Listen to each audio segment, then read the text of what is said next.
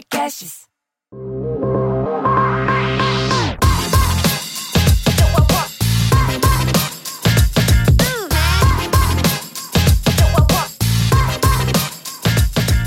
Olá, sejam bem-vindos ao Deep Growth, o podcast que aborda com profundidade o crescimento acelerado das empresas. Eu sou a Tayana Degmon e tenho aqui comigo o Gabriel Costa. Oi, Mineiro! Oi, Thay. Oi, pessoal.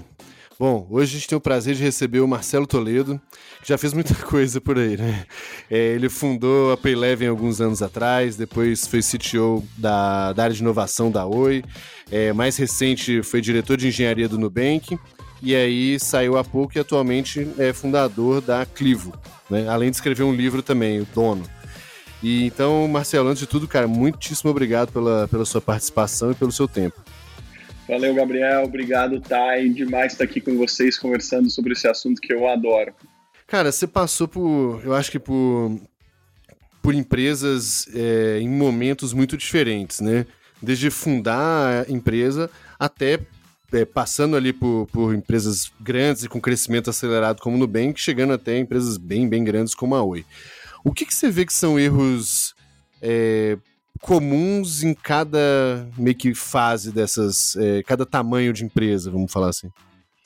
Sob a ótica da tecnologia, né? É, sobre a ótica da tecnologia, isso, desculpa.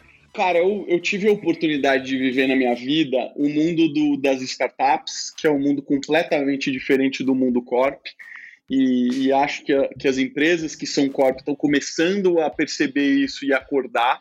E, e o que eu notei de grande contraste entre esses dois mundos é que o, a frequência de aprendizado e de aplicação desse aprendizado na rotina, no dia a dia, é muito maior na startup. Porque a startup, uhum. se ela não fizer isso, ela morre, né?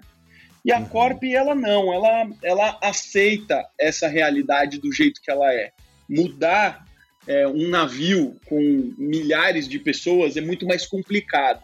Então, é, você acaba mantendo as coisas do mesmo jeito, né? E eu acho que no mundo da tecnologia é, e no mundo das startups, uma das coisas que foi chave para a gente ter uma sinergia maior entre todos os elementos de uma empresa é você deixar de se organizar de forma funcional, onde o time de marketing senta com o time de marketing, o time de vendas com o de vendas, engenharia com engenharia e assim por diante, e as pessoas passam a sentar juntas, né? Tendo o mesmo objetivo, você entendendo qual é a realidade de cada uma dessas pessoas. Então eu gosto muito desse modelo ágil, onde as pessoas trabalham em squad. Isso para mim é, foi uma das grandes transformações no modelo de colaboração, porque no fim das contas, se a gente olhar para uma empresa, independentemente do que ela faz, uma empresa é colaboração entre pessoas. E esse modelo de colaboração ele precisa funcionar. E convenhamos que o modelo funcional, principalmente em empresas grandes, nunca funcionou direito, né? Então, se eu pudesse citar uma coisa que faz muita diferença, seria é, melhorar a colaboração entre, as, entre os funcionários. Legal. E, e eu acho, eu acho que essa, vamos botar assim, essa modernidade, né? Que é um negócio muito comum, no, muito presente no Nubank, por exemplo, né? Quanto você acha que ser mais moderno em práticas de modo geral, frameworks e tecnologias, ajuda? E quando que você acha que costuma atrapalhar também? Eu sempre digo que você não precisa, se não tá doendo, não mexe, né? Se você não tá sentindo dor, se você tá andando numa velocidade boa, se você. E assim, o que, que é uma velocidade boa, né? Eu, dentro de, de, de todas as empresas que eu passei, eu sempre tentei criar e testar qual que é o meu nível de instabilidade. Onde que eu chego que as coisas começam a quebrar e dar problema. Porque se eu não testar qual que é o meu limite, eu nunca vou saber qual que é o meu teto. Qual que é o meu 100%? Eu não sei qual que é o meu 100%. Então eu preciso constantemente trabalhar com essa incerteza, né? Então, quando a gente fala assim de novas metodologias, é, eu acho que pouco importa isso. Você precisa ter uma consciência muito clara do porquê que você quer fazer algo novo. Se existir uma razão, uma hipótese, beleza, vai lá e testa. Hoje, pouco importa a opinião das pessoas, né? Tudo que a gente faz nos dias de hoje é metrificado. Então, se o resultado for melhor, por que não adotar, né? E lá no Nubank a gente praticava muito isso. Então, eu vou dar um exemplo no time de. A gente tinha um grupo de, de pessoas interessadas em melhorar o nosso processo de contratação. E a gente nunca teve um processo de contratação, a gente teve vários. A gente tinha uma plataforma onde a gente cadastrava todos esses processos. Então, num deles era um funil de vendas, a gente tratava como um funil de vendas. Então, o candidato entra aqui no topo do funil, depois a gente faz a primeira entrevista com ele, onde a gente vende o que, é o Nubank, depois a gente manda um exercício, e cada um dos, desses funis tinha um script diferente. E a gente mensurava como é que era a, a experiência do candidato. Era uma experiência boa, sim ou não? Quantos candidatos a gente de fato conseguia contratar em cada um desses funis? Os candidatos que entraram e foram contratados, eles realmente eram bons? E o número fala por si só. E aí você acaba criando uma máquina de experimentação onde você está sempre em busca de melhorar, de ir além do que você já está. Então isso, é, é para mim, é o modelo que a gente usa muito em growth, né? Que é o modelo uhum, perfeito. perfeito. Se você tem necessidade, se você tem uma hipótese, vai lá e refuta o que é para refutar, entendeu? Um modelo bastante científico. Sabe que, inclusive, o fundador do Optimizely, né, que foi uma ferramenta criada para fazer teste AB inicialmente, é, ele falou que ele criou a ferramenta porque ele não aguentava ter discussão idiota mais. o cara fala assim, cara, vamos botar para testar esse negócio, em vez da gente ficar discutindo aqui, sentar na mesa e gastando energia com isso, vamos simplesmente testar as coisas e ver o que, que funciona e o que, que não funciona, né? Eu acho que é exatamente é, isso tirar, que eu tô falando. A gente precisa tirar o gosto da. Esse negócio pouco importa se é bonito, se não é. Hoje a gente não está tão preocupado com isso, né? A gente está preocupado com o resultado. Vai ser melhor para o usuário? Vai dar mais resultado para a empresa? E eu concordo 100%. A gente precisa tirar coisas que não são concretas da pauta, porque isso atrasa muito é, qualquer discussão que você vai ter. Se é subjetiva, eu tento tirar rapidamente de pauta. E eu, pô, abri uma empresa recentemente, né? A Clivo é, comigo vai completar um ano de vida, mas de, de time que a gente contratou, etc., e a gente começou a operar tem quatro meses. E é muito fácil você cair nessa pegadinha, né? Então, quando eu via que o time estava conversando sobre coisas etéreas, eu falava, gente, não vamos discutir isso agora. Porque na hora que a gente for para a rua e a gente de fato conhecer o nosso usuário, a história vai ser outra. Então não vamos perder tempo com isso. Eu ia comentar um pouco disso, porque eu acho que eu acho que esse é o, o típico é o, tipo das, é o tipo das coisas que a maioria das pessoas concorda, mas cai nessa cilada constantemente, né? especialmente quem gosta de tecnologia tende a ter um preciosismo, uma vontade de, de testar as coisas novas ou de usar as coisas mais modernas, né? Como você consegue equilibrar isso tanto em você quanto no seu próprio time, por exemplo? Cara, lá, lá na Clivo o processo foi o seguinte: a gente criou uma planilha com critérios objetivos não lembro quantas colunas tinha, devia ter umas 8, 10 colunas. E a gente foi lá e preencheu cada um dos elementos. Quando a gente foi discutir cloud, qual era o melhor cloud, a gente olhou é, AWS, obviamente, Azure, é, Google Cloud e, cara, preenche os critérios. Linguagem de back-end, banco de dados, é, linguagem de front-end e assim por diante, né? Toda vez que existia um, um uma falta de consenso entre o time, a gente utilizava esse approach. E muito rapidamente ficava óbvio qual que era os critérios que importavam para a gente. Né? Então, quando um exemplo, quando a gente foi definir a nossa linguagem de back-end, existiam dois approaches. Ou a gente define uma linguagem é, única e a gente consegue reaproveitar muito código, e isso vai dar velocidade para a gente no futuro, é, ou a gente vai ser agnóstico à linguagem. Para cada microserviço que a gente for criar, a gente pensa numa linguagem diferente. Nossa, nossa decisão foi igual entre todo o time. Não, vamos usar uma linguagem só porque isso vai ser melhor, né? E, e assim por diante. Agora, putz, a gente precisa de uma linguagem que vai ter boa performance. Mas eu também quero que tenha programador. Que não adianta eu pegar uma linguagem incrível e não ter gente para contratar no mercado. E aí, quando você começa a falar de coisas concretas, fica muito óbvio o caminho que você precisa seguir. Então, Legal. Então, esse é, é, o approach que a gente seguia. Ótimo.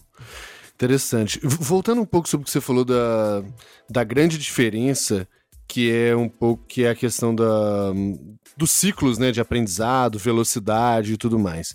É, no fim do dia, eu acho que as startups acabam, acabam tendo essa, essa é, até necessidade de, de ser bem rápida.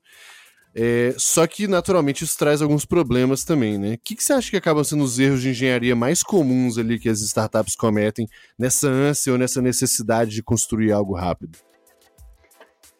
Puta, cara, e eu vivo isso na pele há muito tempo, né? Porque é, eu virei CTO pela primeira vez quando eu tinha 23 anos, eu tô com 38 agora. Então, uma coisa que, depois que eu virei CTO pela primeira vez, eu, na minha inocência, eu falava assim, cara, agora eu preciso me comprovar como CTO, né?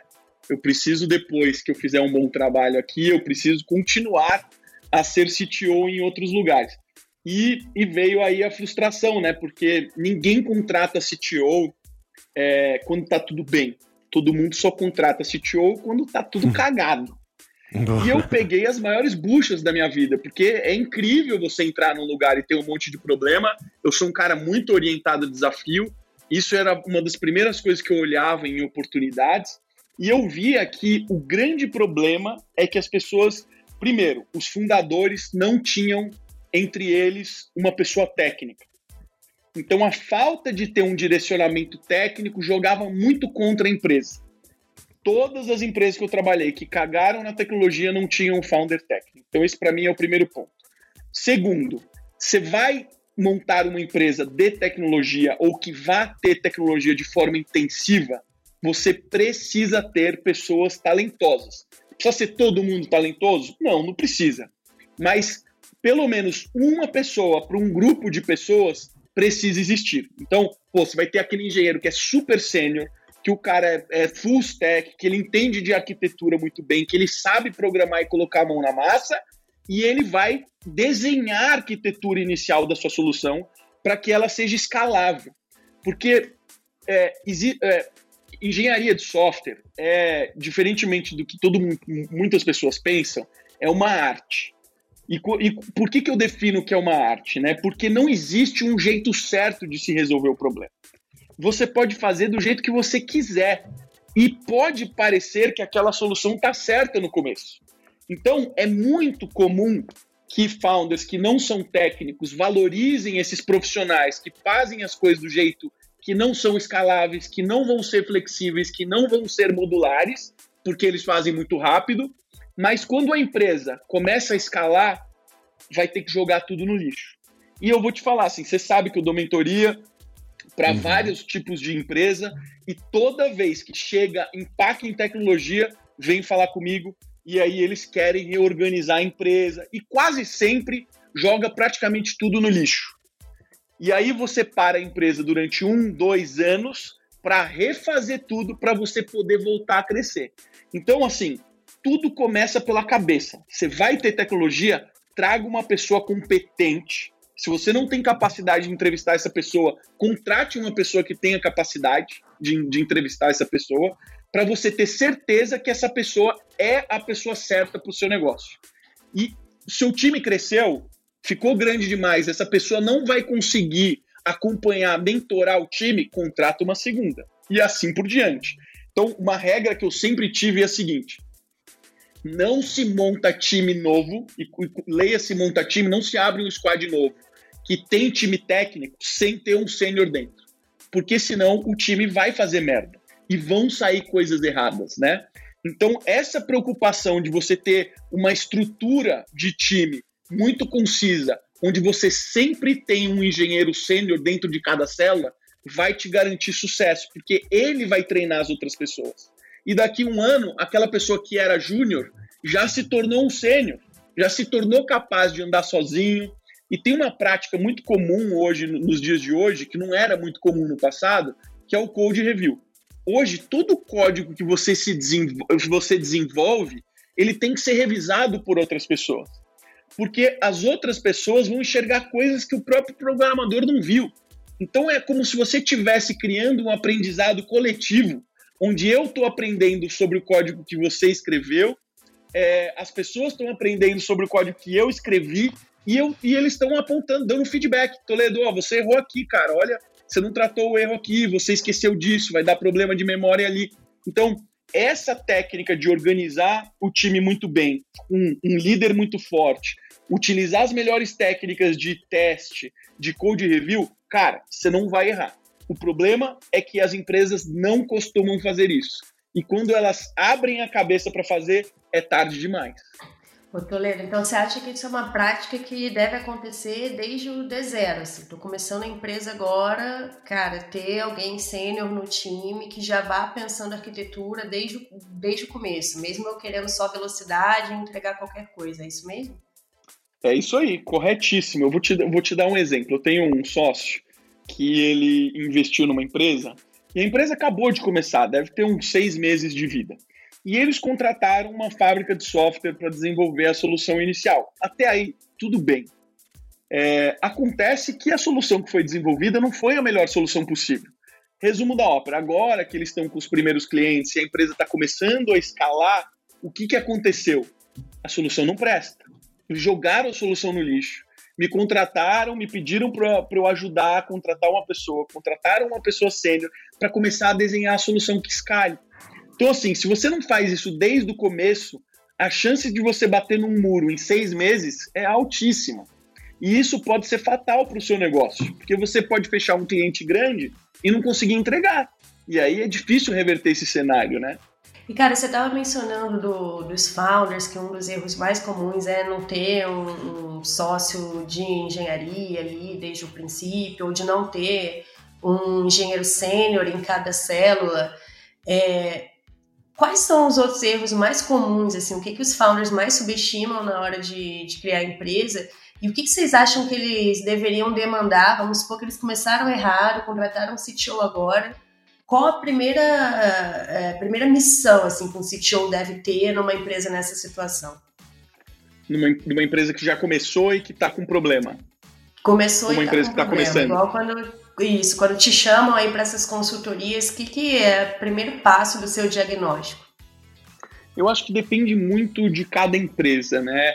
É, eu acho que depende muito do cenário de cada empresa. Eu, eu particularmente, sou muito orientado à métrica, né? Então, vou uhum. dar um uhum. exemplo para vocês. Eu entrei numa, numa empresa uma vez que estava ali platonada, faturando um bilhão e não saía desse um bilhão, porque a tecnologia não escalava. E aí, quando eu entrei na empresa e eu comecei a fazer o diagnóstico inicial, eu percebi que a empresa não tinha nenhum tipo de processo. Ela simplesmente contratava, ela resolvia o problema contratando mais engenheiros. E, e a primeira coisa que eu também percebi ali fazendo essa análise inicial é que os sócios fundadores dessa empresa já estavam descrentes com a tecnologia, porque eles já tinham tentado dois outros CTOs e esses CTOs, nenhum deram certo. Então todo mundo que chegava lá entrava novo falava assim: ó, tá tudo cagado, vocês vão ter que fazer tudo de novo, nada aqui funciona, uhum. vai levar um, dois anos para arrumar essa casa. Ele já tinha escutado isso algumas vezes no passado. Então ele deixou de acreditar. Então, é, diante desse cenário, eu tive que utilizar uma, uma estratégia diferente. Então a primeira coisa que eu fiz foi é, metrificar tudo que se fazia de operação. Então eu coloquei um sistema que começou a registrar as tarefas operacionais. E eu percebi que existia um grande ofensor lá que gerava um custo para a empresa gigantesco. Era tipo assim, é, 300 mil reais por mês para trocar senha. Porque a, a empresa tinha umas 80 plataformas diferentes nenhuma dessas plataformas permitia que o usuário trocasse senha e chegava um ticket para um operador trocar para o cliente. E isso custava essa cifra que eu acabei de falar para você. Primeira coisa que eu fiz, falei, Caramba. gente, olha isso daqui. É, a gente está com X mil tickets por mês de troca de senha. Se eu desenvolver isso daqui que vai custar 500 mil reais, eu faço isso em três meses, o payback é de tanto, a gente vai deixar de gastar X mil reais por mês. Aí eu comecei a utilizar a matemática a meu favor. Porque se a pessoa não acreditava em opinião, então beleza. Então vamos usar preto no branco. E a partir daí eu comecei a pegar o primeiro ofensor, segundo ofensor, terceiro ofensor. Aí chegou um momento que a operação que tinha 60 pessoas estava com meia dúzia de pessoas. E aí pronto, aí você sabe que você resolveu o problema operacional e você precisa partir para outros problemas, né? É, e quando eu falo partir para outra, é tudo meio em paralelo, né? Porque não dá para você escolher um problema para resolver, você tem que fazer tudo ao mesmo tempo. Essa empresa teve problema de segurança, a gente perdeu mais de 3 milhões de reais num mês com, com, com, com fraude, fraude, com pessoas que Caramba. com fraude. Então é tudo ao mesmo tempo. Você tem que investir, resolver, é operação, é desenvolvimento de produto, é o cliente novo que está entrando. Então, é, mas nessa estratégia específica, é, o fato de eu começar a utilizar a métrica da transparência foi o que virou o jogo. Então, é, no passado, as pessoas tinham medo de falar que o sistema tinha caído é, ou que o sistema tinha entrado com problema no ar, e eu fiz exatamente o oposto. Eu espalhei monitor e televisão pela empresa inteira. A gente tinha na época, eu não lembro, 400, 600 funcionários. É, desse time, 150 eram engenheiros. É, e eu comecei a espalhar monitor no, na empresa inteira. Então, assim, quando caía, caía mesmo e tal, todo mundo sabendo. E eu queria que todo mundo soubesse que estava com problema, né? Porque eu queria que as pessoas entendessem o tamanho da dificuldade que a gente estava passando é, e resolveria o problema em conjunto. Vamos se abraçar, vamos entender que a gente tem um problema e vamos nos ajudar. Então eu acho que a estratégia de solução para cada caso diferencia muito, sabe? Esse foi um caso super específico na minha carreira. E quando eu falar, por exemplo, da Oi especificamente, que foi um outro desafio, a estratégia foi completamente diferente. Então, acho que é caso a caso, sabe? Mas a gente tem uma métrica na engenharia que chama-se débito técnico. E o Sim. débito técnico hoje tem uma certa convenção do que, que você precisa analisar. Então, cobertura de teste é, um, é uma, é, quantidade de incidentes que você tem em produção é outra, e por aí você vai medindo qual que é a saúde daquela empresa, sabe? E com base nisso, você vai traçando sua estratégia de como resolver esses problemas. Tem empresa que vai ser mais fundo, essa empresa especificamente, levou um ano para a gente começar a estabilizar. Depois, mais um ano para a gente começar a fazer os sistemas novos e a empresa de fato começar a inovar. Você vê, uma empresa que já tinha 10 anos de vida. 10 anos de vida levou dois anos para a empresa voltar a, a inovar. Custa caro isso, né? Imagina dois anos de crescimento. Quanto que isso não significa, né? É, e aí, Toledo, é aquilo, né? Tem uma, uma frase famosa do Zuckerberg, do fundador do Facebook, que é Move fast and break things. O problema é que nem tudo pode quebrar, né? E aí, para você, assim, o que, que pode, o que, que não pode, o que, que dá para deixar esquecido, deixar passar e vamos em frente, e o que, que você fala, não, cara, aqui, daqui em diante, isso aqui é sagrado, vai dar um problema muito maior se a gente não resolver desde o começo. É, e isso é, é o que eu... gera débito técnico, na verdade, né? É, a, a acho que é essa, né? É, eu, eu interpreto essa frase do, do Zuckerberg de uma forma talvez diferente do que a maioria das pessoas interpretem, né? É, imagina que o Facebook é uma empresa gigantesca. Os engenheiros mais talentosos do mundo estão lá. Quando você entra, você pode ser a pessoa mais fera do mundo. Você vai se sentir diminuído porque você está chegando é, recentemente, você não conhece os sistemas, você não sabe quais, com, quais são os processos. Então, logo, a primeira coisa que te toma é o medo. Você fala assim, pô, eu não conheço isso, eu não quero fazer merda aqui, eu vou com cuidado. Então, quando o Zuckerberg fala move fast and break things, ele está dando autorização para você não ter medo. É assim que eu interpreto essa frase. Eu estou te dando autorização para você não ter medo, porque o medo vai te atrapalhar. E aí ele move essa responsabilidade para o time de engenharia. Ele tem uma outra frase que complementa essa, que ele fala o seguinte: se um engenheiro novo quebrou alguma coisa em produção, a culpa não é dele. A culpa é do time que não desenvolveu camadas de segurança suficiente para tornar o ambiente seguro. Se um engenheiro consegue entrar aqui e quebrar o Facebook, o problema é nosso, não é do engenheiro. Então, é, quando você muda esse mindset, você começa a permitir que os novos engenheiros sintam confiança. Então, quando eu entrei no, no, no Nubank, por exemplo, a gente já utilizava esse approach. E quando eu desenvolvi meu primeiro código, é, antes de empurrar em produção, o sistema gritava, ele falava assim, ó, oh, você esqueceu disso, isso aqui vai dar problema, arruma isso daqui. E na hora que você bota em produção, as coisas funcionam, sabe? Teve vários problemas que aconteceram, nem tudo é perfeito, mas você precisa utilizar essa métrica de análise para garantir que quando você colocar as coisas em produção, as coisas vão funcionar. E você precisa ter camadas que permitam que você seja preventivo, que são os testes, e você seja reativo também, porque às vezes o teste não vai pegar alguma coisa. E o reativo é o monitoramento. O monitoramento e a estratégia de release. Hoje a gente tem uma estratégia de release que chama-se é, é, Release Canary, que é onde você faz é, o release de uma funcionalidade para um grupo específico de pessoas. Então você seleciona um grupo da sua base, um grupo pequeno, você faz o release só para aquelas pessoas você monitora as métricas, vê se tudo que você esperava está de acordo. Se não tiver, você reverte. Se tiver de acordo, você vai soltando aos poucos para o resto da sua base. Então, quando você pega empresas hoje como Google, Facebook, Amazon, Nubank, não existe uma versão de cada produto. Existem centenas de versões que os developers estão testando o tempo inteiro e eu posso estar em uma, você pode estar em outra, o Gabriel pode estar em outra, porque tem grupos de engenheiros testando coisas diferentes na gente. E esse conjunto de técnicas é o que dá segurança para você evitar que problemas aconteçam. Hoje a gente tem muita maturidade em termos de, de, de padrões que permitam que a gente faça isso de forma bastante segura.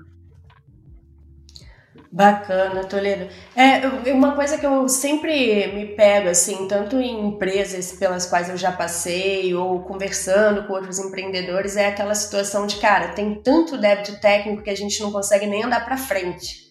Né? A, gente, a gente fica assim o tempo todo refatorando, refatorando e não consegue desenvolver os produtos novos porque a base está muito ruim. E aí o que você está falando é justamente que essas boas práticas previnem que isso aconteça, né? Exatamente, assim, é... E, e esse é, é uma cilada isso, né? Isso acontece bastante, assim. É, o próprio Nubank, eu tive críticas durante muito tempo. Se a gente analisa o Nubank hoje, ele demorou, até ele, ele abrir para mais três países, eu achava que a gente estava lento porque a gente tinha um time de engenheiros muito grande, mas a gente só tinha três produtos. E eu falava, gente, não é possível que a gente só tenha três produtos, né? E eu, só que eu vivia no Nubank, então eu sabia exatamente onde é estavam os nossos problemas, né? Até então, então gente... os produtos era, era a, o cartão, já tinha no conta ou não? Era o, era o cartão de crédito, a no uhum. conta e o, o programa de fidelidade. Tá, e o Nubank Rewards, né? Exatamente. Então, Show. poxa, empresa gigantesca com, com é, sabe, milhões de clientes na base, engenheiro pra caramba dentro da empresa, um nível de tecnologia assim top, sabe, mundial, e a gente não conseguia dar vazão nas coisas. É, faltava uma maturidade é, é, dentro que, que travava. Às vezes você colocar gente muito inteligente junto, não necessariamente a melhor estratégia é, você precisa entender o perfil das pessoas. E o Nubank pegava e falava assim: não, tá, e você, putz, você fez MIT, então vem pra cá. Gabriel, você fez Harvard, vem pra cá. Fulano de tal, você fez Yale, vem pra cá. Aí beleza, você bota todo mundo de Ivy League e, e eu vivi isso na pele, tá? É, juntamos as melhores pessoas e falar, beleza, agora vai sair um foguete daqui, né? Vai ser um moonshot, certeza. E as pessoas não conseguiram trabalhar juntos. Porque todo mundo tinha um perfil comportamental conflitante a gente tinha muito falante e poucas pessoas que escutavam. E até perceber que isso aconteceu, é, levou tempo. Levou tempo para diagnosticar, levou tempo para reassemble o time, sabe? De reorganizar o time. É, então, esse tipo de detalhe também faz muita diferença. Não era um desafio de conhecimento técnico, era uma questão mais de, de compatibilidade mesmo dos perfis, né? Eu acho que teve um momento que o, o, o, Davi ele sempre foi muita, muito a favor de sempre ter um líder muito forte. Ele sempre foi muito contra é, é, consenso, sabe? Votação. De ser uhum. assim, beleza, vamos, vamos decidir aqui maioria. Não, ele sempre foi um pouco contra isso. É, mas não entenda errado, tá? O Nubank é muito colaborativo, a voz das pessoas é super importante mas o que ele diz é que existe um momento que a discussão precisa cessar e a gente precisa tomar uma decisão. E eu sempre acreditei muito nisso, né? Eu sempre acreditei que uma liderança forte faz muita diferença. E eu via que o Nubank, por querer ter é, não ter muita hierarquia, não, não querer ter muitos levels, acabou pecando nisso. No começo da empresa, quando eu entrei lá, era, era o Ed conectado com 100 engenheiros, porque não queria ter níveis de hierarquia, né? Então isso trouxe um problema. Até a gente arrumar isso, foi mais de ano. Porque o que sobrou para a gente fazer? A gente teve que pegar os engenheiros mais talentosos e colocar eles como tech managers, como managers. E eles não necessariamente gostariam de ser managers, né? E aí você acaba perdendo um engenheiro incrível, ganhando um manager que não quer ser manager, então provavelmente ele não vai ser um bom manager. Um monte de gente pedindo para voltar para ser engenheiro e até você conseguir contratar engenheiros que de fato são managers e que estão prontos para liderarem um time no Nubank, não é tão rápido. Então, esse tipo de, de detalhe é, faz muita diferença. Eu sempre acreditei que uma liderança forte faz a empresa ir para frente. Quando você tem liderança fraca, é claro, é óbvio, assim, você consegue ver com, com super transparência de que o time vai falhar, sabe? Então eu prestaria muito atenção em lideranças fortes em cada um dos times. Chegou o momento de falar dos nossos patrocinadores, que são marcas que a gente usa e curte muito. Queremos agradecer ao Olá Podcasts, que faz todo o trabalho incrível de produção e hospedagem do Deep Grove. A SEMrush, que é a melhor plataforma para fazer análise competitiva, de conteúdo e, claro, apoiar suas estratégias de SEO e mídia paga. Além da Caffeine Army, com Super Coffee, nosso combustível para alta performance. Para quem quiser um teste gratuito estendido da SEMrush, é só acessar deepgrowth.com.br barra SEMrush. E se você quiser aumentar o seu desempenho físico e mental com o Super Coffee, o nosso cupom dá 15% de desconto. Basta usar o cupom DG Podcast. D de Deep, G de Growth. Todos os links estão na descrição do episódio.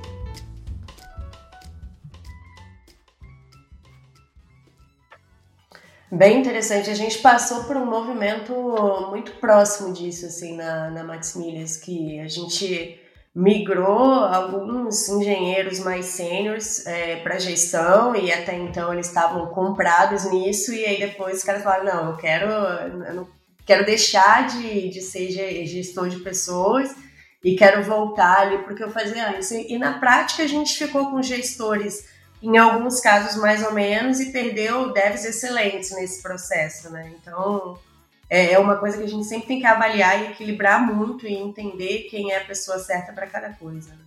É, e não é fácil de fazer isso. O Marcelo, voltando um pouquinho no que você falou ali da, das, das empresas grandes e até sofisticadas, né? É, do ponto de vista de engenharia e tal, que acaba tendo centenas de versões é, de produto rodando, né? Não sei se você lembra, mas quando eu, quando eu te entrevistei no RD Summit, acho que 2018, o, uma pergunta que eu te fiz foi que os bancos em si têm tecnologias bem antigas, né? E, e em quem que você em quem que vocês se inspiravam e fazia bem? E a resposta que você me deu foi exatamente nas grandes empresas tech, Google, Facebook, Amazon, não lembro se tinha mais alguma, mas as principais foi isso, assim.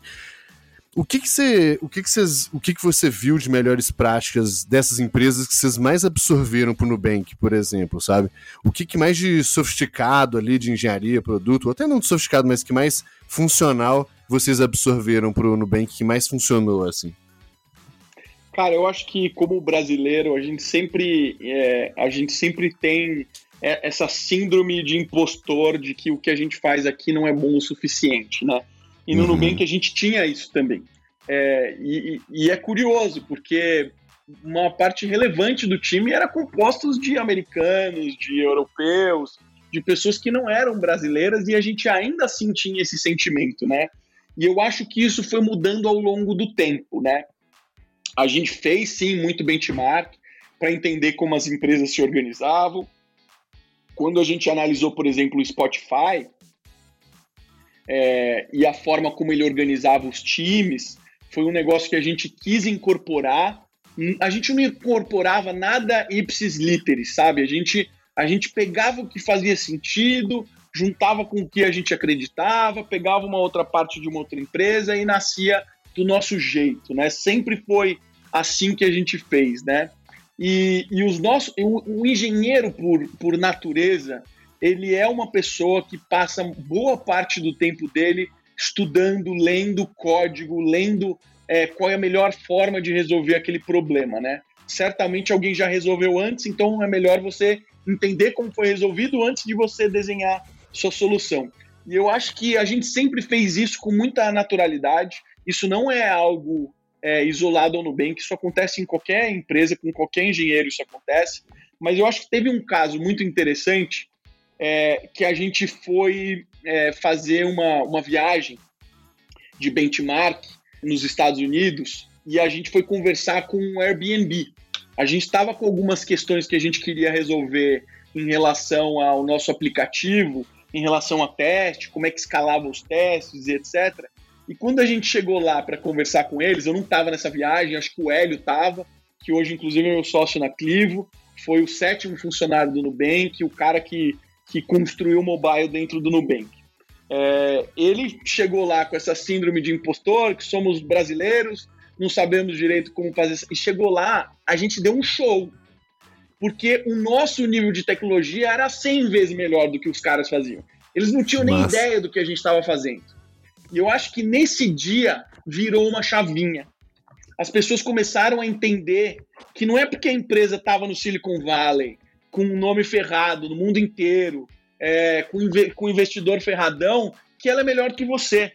E a gente começou a perceber que as nossas práticas eram sim as melhores práticas que tinham no mercado.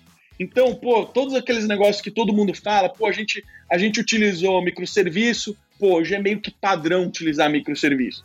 A gente utilizou arquitetura hexagonal, era um negócio, cara, que era super raro de se ter. É, a gente utilizou uma linguagem que ninguém nunca decidiu utilizar aqui no Brasil em larga escala. E o Nubank falou: não, vou comprar essa briga, vamos ver se funciona. Que é uma linguagem de um outro paradigma, chama-se Clojure, é uma linguagem funcional. É totalmente o oposto do que, uma, do que é uma linguagem orientada a objetos, né?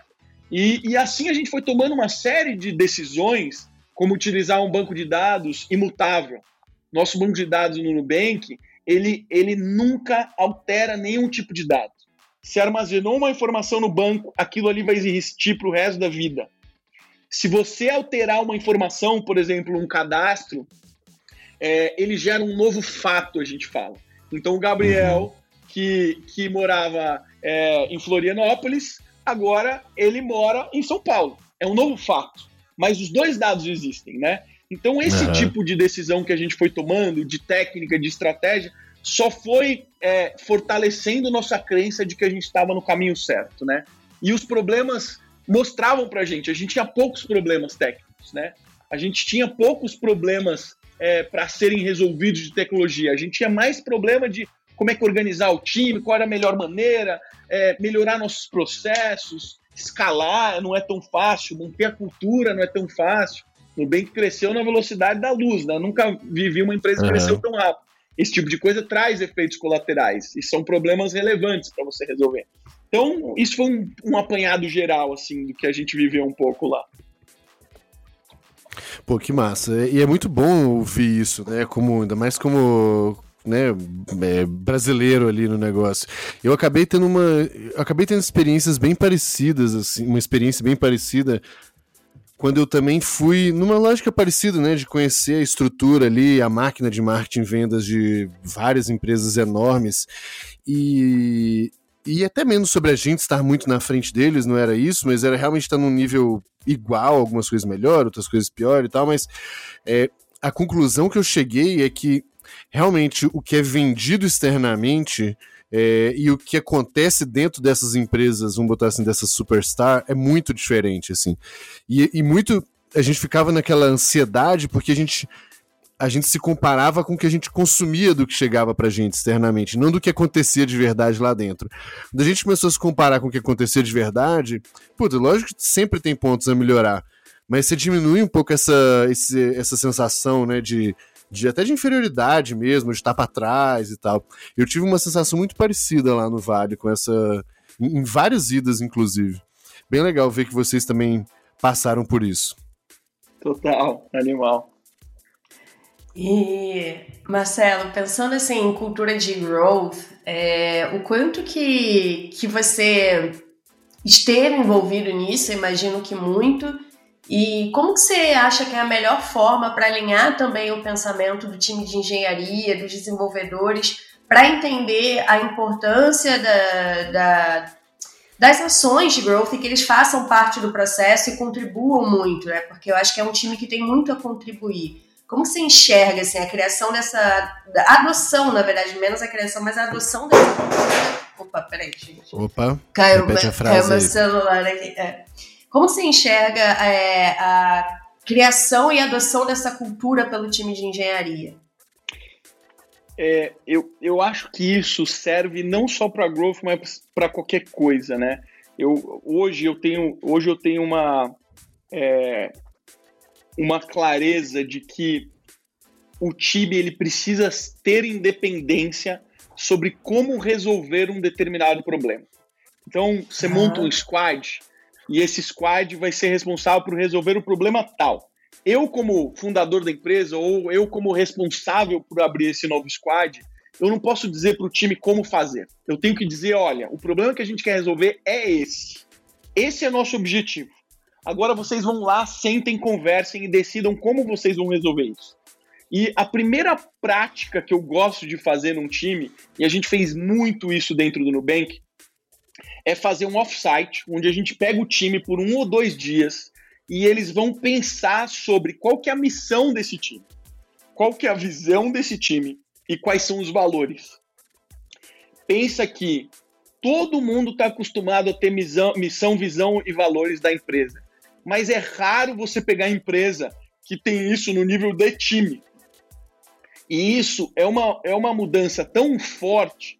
É como se você pegasse cada uma das pessoas do time e colocasse uma gota de sangue, criando um compromisso tão forte de que eu construí o que nós estamos fazendo aqui todos os dias. O porquê que nós estamos acordando todos os dias para trabalhar. Eu construí isso não foi o meu chefe. Então, quando você dá a possibilidade do time fazer isso, você começa a ter o norte da empresa, que tem a missão, visão, valores da empresa. Você tem os OKRs da empresa, ou seja, qual for a sua, a sua, a, o seu modelo de gestão. Você tem a missão, visão, valores do seu time e você tem os OKRs do seu time. Isso é uma fortaleza para você definir o porquê que as pessoas estão lá. E normalmente você não vai ter conflito entre as pessoas.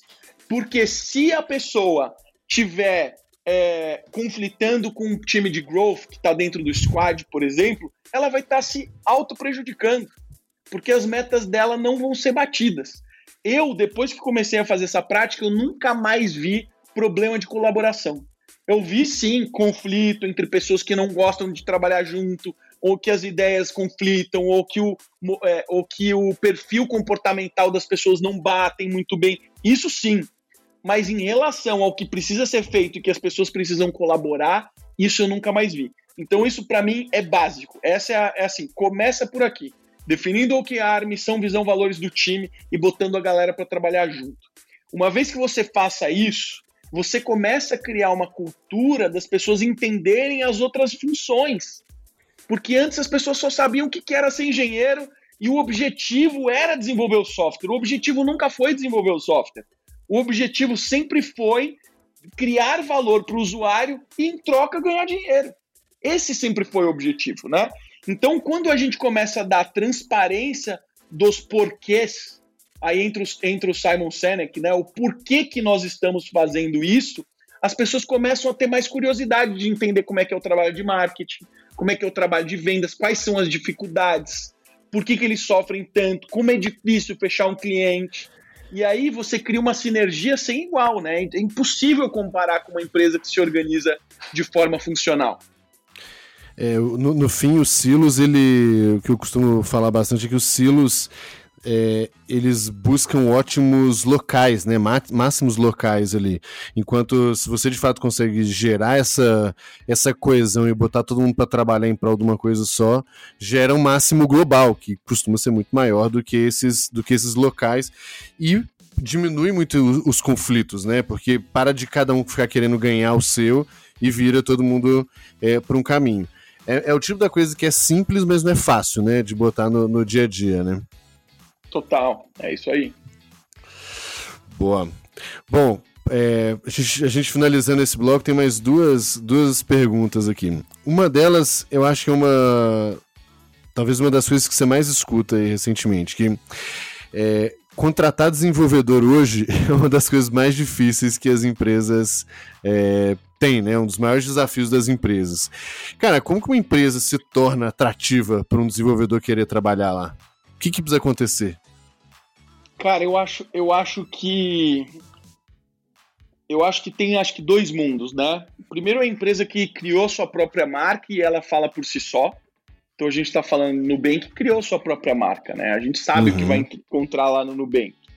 Facebook, Google, resultados digitais, é, log, cara, tem tantas empresas que criaram suas próprias marcas, né? Não necessariamente é, alguma empresa que tem uma marca forte vai ter uma boa reputação em tecnologia. Então a gente uhum. vê aquelas empresas tipo é, de, de, de RP, tem péssima reputação de tecnologia, né? Frente de caixa, esse tipo de coisa. Tem um monte de, tec... de empresa que tem péssima reputação. Então, assim, quando você alinha os dois, fica super fácil de você contratar. É, eu, eu costumo dizer que quando a gente está, vai, ali no meio da nossa carreira, é, você está falando de um desenvolvedor, né? Então, pô, tem vários níveis de desenvolvedor. O que, que essa pessoa quer? Ela quer aprender, quer estar num ambiente legal e quer ter inspiração. Quem que é a inspiração máxima dessa pessoa? É com quem ela vai trabalhar. E começa pelo CTO. Então, se essa empresa não tem um CTO que é bem reconhecido no mercado, que fez coisas legais, que a pessoa consegue saber quem é, como é que ela pensa, que tipo de tecnologia ela usa, é um CTO que programa, é um CTO que fica sentado na cadeira só mandando e já está super atrasado, não está acompanhando as tecnologias novas? Qual é o tipo de CTO que você tem? Então, ter um bom CTO traz gente sozinho.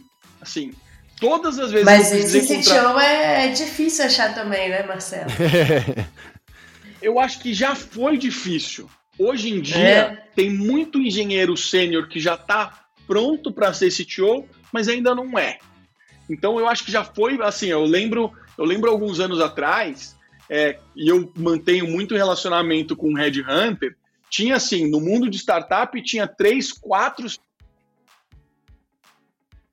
é, e daí de corp tinha um monte, né? Só que é outro tipo de CTO, são dois mundos Sim. completamente diferentes. Então, assim, eu acho que tem que ter uma boa, uma, uma boa referência, senão fica difícil de trazer um engenheiro. Outra coisa, o engenheiro ele não liga só para dinheiro.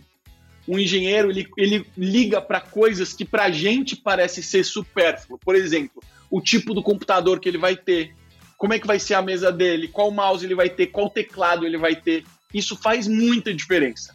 No Nubank, para vocês terem uma ideia, a pessoa escolhia o setup do computador. Olha, você tem essa opção. E não é que era um computador meia-boca, era o top de linha da Apple, o top de linha de PC, para quem quisesse usar Linux ou Windows, normalmente era Linux que o pessoal usava. Você podia escolher qual teclado você queria, qual mouse você queria, tudo que você pudesse imaginar, você tinha. Então, poxa, você tinha uma puta setup bacana. A cadeira faz muita diferença. A gente acha que são coisas bestas, mas é isso que o engenheiro gosta. Ele passa o dia inteiro sentado na cadeira. Ele precisa ter uma cadeira legal, uma mesa legal, um setup bacana. Então isso pesa muito.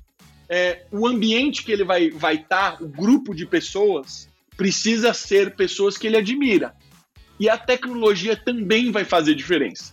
Hoje, por exemplo, se você falar assim, ah, Marcelo, é, pô, se eu escolher PHP, você acha que funciona?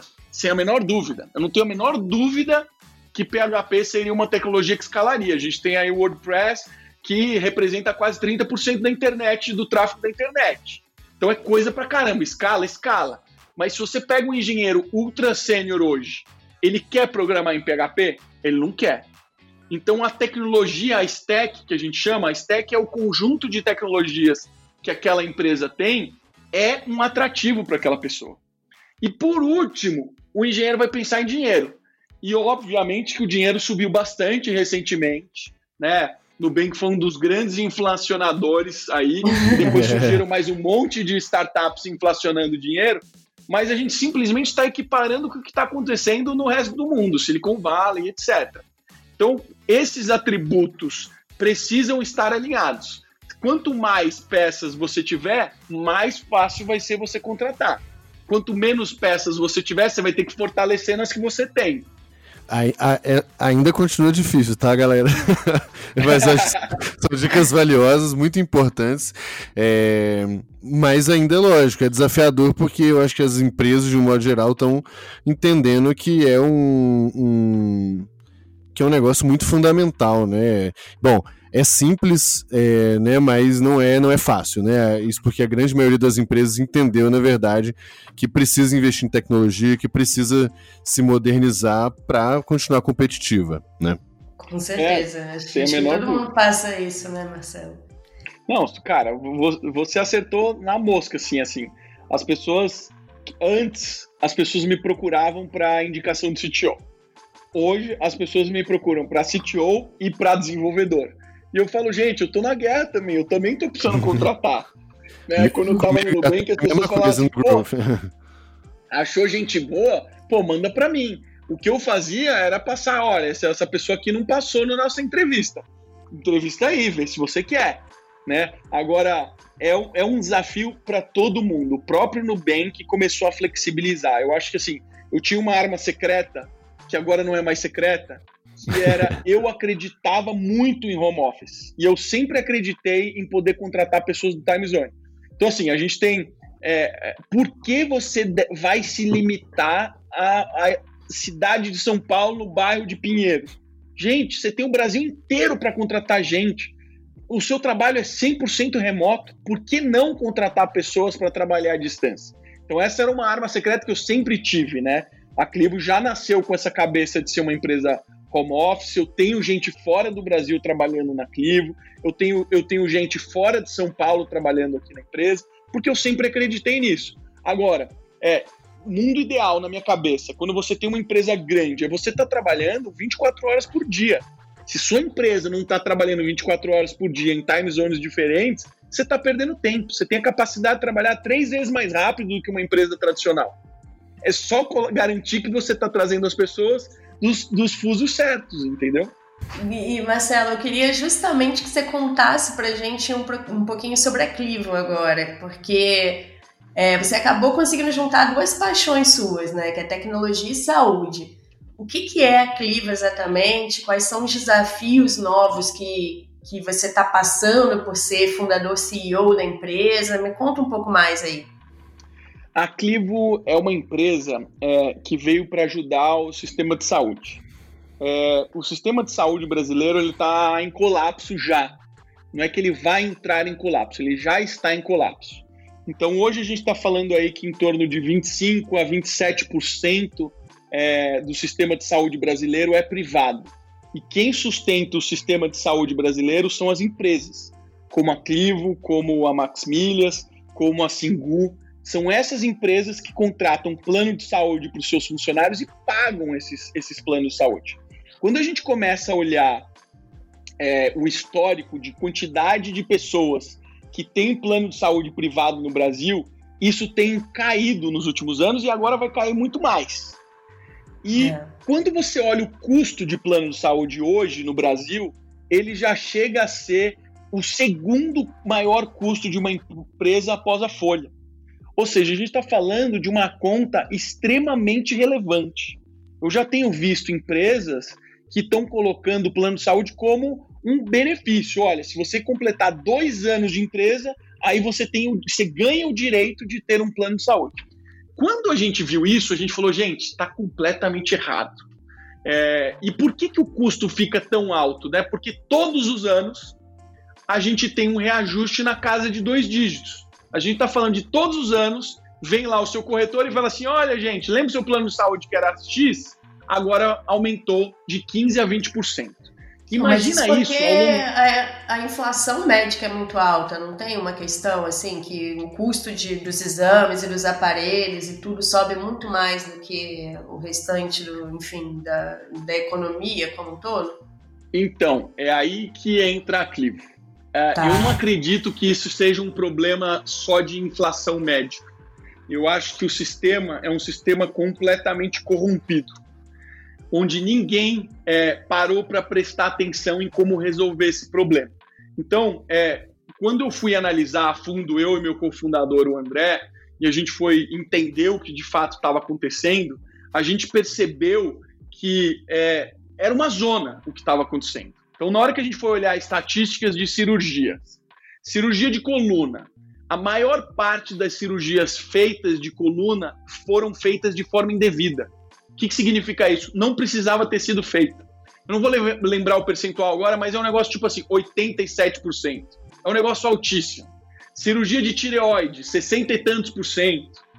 Tudo cirurgia que não precisava ser feita. Aí você fala, mas Marcelo, como é que essas cirurgias acontecem? Bom, vou te explicar. O médico hoje ele ganha por volume. Quanto mais cirurgia ele faz, mais ele ganha.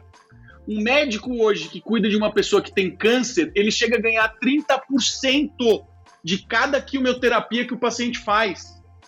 Porque é uma guerra para ganhar esse dinheiro. A fonte pagadora, que é o plano de saúde, ela paga para quem quiser. Quem for credenciado, ele vai lá e paga. Agora, o médico que decide para onde ele vai mandar o cliente, você confia no médico. Se o médico fala para você, poxa, por favor, faça o exame no Einstein, porque eu não acredito no Fleury, e não acredito no Alto, e não acredito no outro, você vai fazer o quê? Você vai confiar no seu médico. Se ele fala para você que você precisa fazer a cirurgia, você não vai fazer? Você faz a cirurgia. Então, isso é uma das coisas que tem acontecido no mercado. Agora, o médico é, é, o, é o único vilão? Não é. Ele é um dos vilões. Mas todo o sistema está corrompido. Todo mundo que trabalha com volume está sendo incentivado de forma errada. Então a Clivo entra para entender o que estava acontecendo e a gente percebeu que entre 80% e 90% do custo de saúde é proveniente de pacientes crônicos, portadores de doenças crônicas, diabéticos, hipertensos, é, dislipidêmicos, que é o colesterol alto, e assim por diante. Esse custo não é alto porque a pessoa de fato precisa fazer mais exames, é porque a pessoa não está sabendo usar o sistema, é porque ela está fazendo uso incorreto do sistema e ela não está sendo cuidada corretamente. Então é uma empresa, a Clivo é uma empresa que entrou para cuidar desses pacientes. Hoje, um diabético, por exemplo, se ele toma uma dose de insulina errada, ele pode ficar hipoglicêmico em questão de cinco minutos e morrer. Ele entra em coma e morre. Então não dá para o nosso sistema de saúde comportar esse paciente, porque ele não tem para quem ligar. Não existe um médico que te atende 24 por 7. A Clivo é exatamente isso. A gente é um concierge que cuida do paciente como um médico, um médico de família, que eu sei do seu histórico e eu vou cuidar de você com um time multifuncional. Então eu tenho nutricionista, eu tenho psicólogo, eu tenho enfermeira, eu tenho educador físico e eu trato da sua vida da melhor maneira possível e eu te ajudo a navegar no sistema. Eu vou lembrar que você precisa fazer o exame. Se você estiver fazendo o uso incorreto da insulina, eu vou te ensinar. Se você precisar medir sua glicada, que é um exame que o diabético sempre faz, eu vou te lembrar no dia exato. Então eu vou te orientar no seu dia a dia. E se qualquer coisa der errado, 24 por 7 eu vou estar disponível para atender. É, o nosso trabalho chega a reduzir 60% do custo de saúde. Então, o que a Clivo faz é cuidar desses pacientes e, consequentemente, a gente reduz o custo. Mas aí o, os clientes de vocês, vocês enxergam como os planos de saúde? Quem que na prática vai contratar a Clivo para esses casos?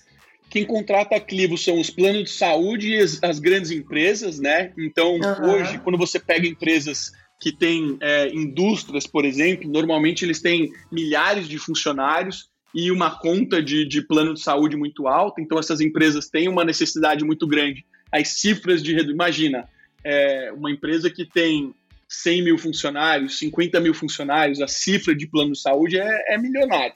E quando qualquer redução que você faz, também é milionário. Então é esse tipo de empresa que está com essa dor muito latente, porque ela fala: meu Deus, estou gastando uma fortuna com plano de saúde, meus funcionários não estão saudáveis, eles deveriam estar saudáveis, mas não estão, não estão produzindo bem, então eu preciso de ajuda. Como é que eu faço para diminuir o custo, trazer saúde para essa pessoa melhorar o desempenho? Então é exatamente essa dor para esse cliente que a gente resolve. Muito legal, curti muito a proposta. E, cara, tem algum desafio que, que você tem hoje, incluindo de tecnologia, mas também de outras coisas, mas que você não tinha antes e agora, sendo fundador da Clivo, você está tendo?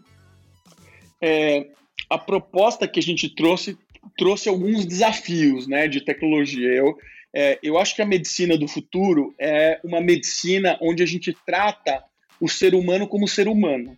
Hoje, a medicina no Brasil é uma medicina é, é, ela é uma medicina isolada. Você vai no endócrino, ele vai te tratar como endocrinologista. Ele não vai olhar como é que tá o seu pé, o seu cabelo, ele não vai olhar esse tipo de coisa, porque não é a especialidade dele. Então, é, isso é muito ruim, né? A medicina do futuro, ela tem que olhar para você como um todo. Se você, não adianta eu querer falar com você de diabetes se você não tá bem da cabeça. Nada vai funcionar se sua cabeça não estiver bem. Então, a medicina integrativa, é, ela olha o paciente de forma é, holística. Eu preciso entender você de forma é, integral. E, a, e uma das coisas que a gente quis trazer é a prevenção. A gente entende que a prevenção se paga, mas de longe. E para fazer prevenção, eu uso muito IoT. Então significa que eu tenho hardwares que convivem com esse paciente e, eu estou recebendo informações 24 por 7 da vida dele. Né? Eu estou sabendo se esse paciente está fazendo exercício ou não, se, eh, se, ele sobe numa balança nossa, eu estou recebendo o peso dele, então eu sei se ele está subindo de peso, se o percentual de gordura dele está subindo, se ele mede a glicose, eu estou sabendo se ele está hipoglicêmico ou se ele está dentro da faixa de segurança. Então, todo esse tipo de, de, de solução traz desafios tecnológicos, né? Porque não são coisas triviais, você precisa se preocupar com, com a experiência do usuário. Eu estou falando de um público que é primariamente idoso, eu estou me tornando especialista em user experience para idoso.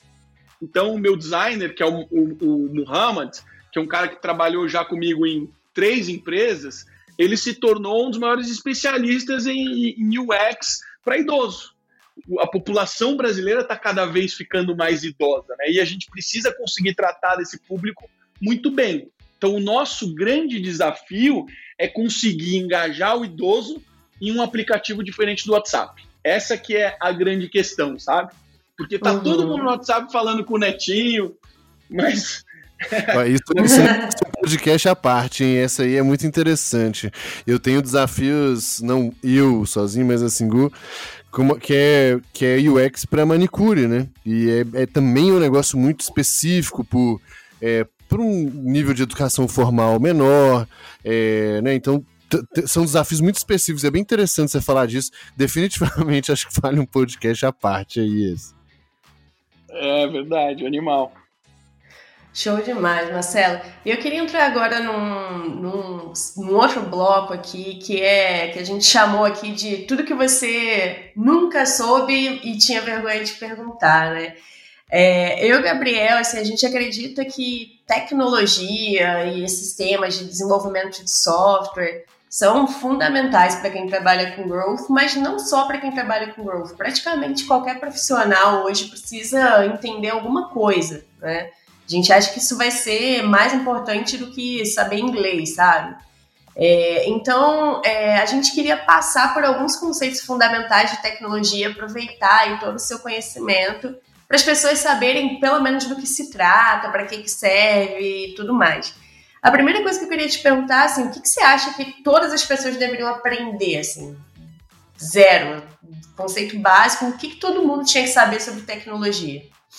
Ah, eu acho que eu acho que deveria ter uma introdução é, sobre o que, que é o mundo da tecnologia. Talvez o que a gente vai falar aqui talvez seja isso, que é você entender os conceitos básicos de todos os elementos, né?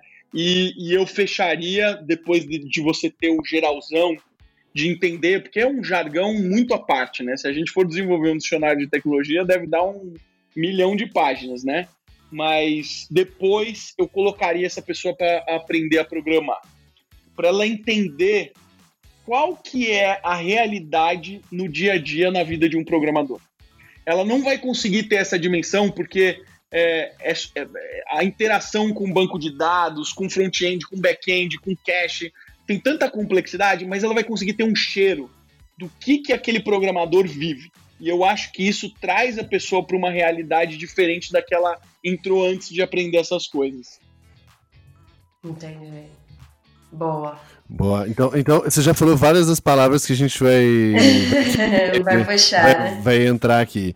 Então, vamos, vamos começar bem do começo, assim. É, que é, na prática, como que a internet em si funciona? Quando eu acesso um site, o que, que acontece? O que, que vai para onde? O que, que vem de onde?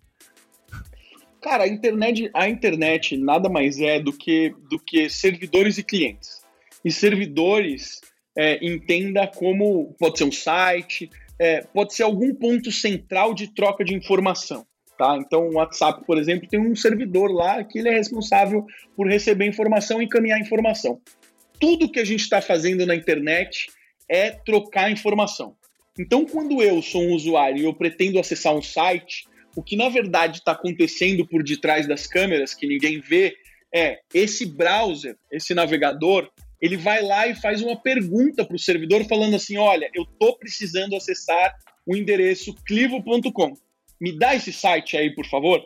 E aí, esse cara fez essa pergunta. Imediatamente a resposta que ele vem, ele cospe o seu site, que é aquele emaranhado de HTML, CSS, JavaScript, e o browser sabe desenhar isso bonitinho para você. É, o resumo da ópera de site e servidor é basicamente isso. Só que existem, é, existem uma série de tipos de requisição. Quando você pede um site, a gente está fazendo uma requisição que chama-se GET. E aí tem um tipo de requisição para cada coisa. Quando você está enviando um formulário, é um post.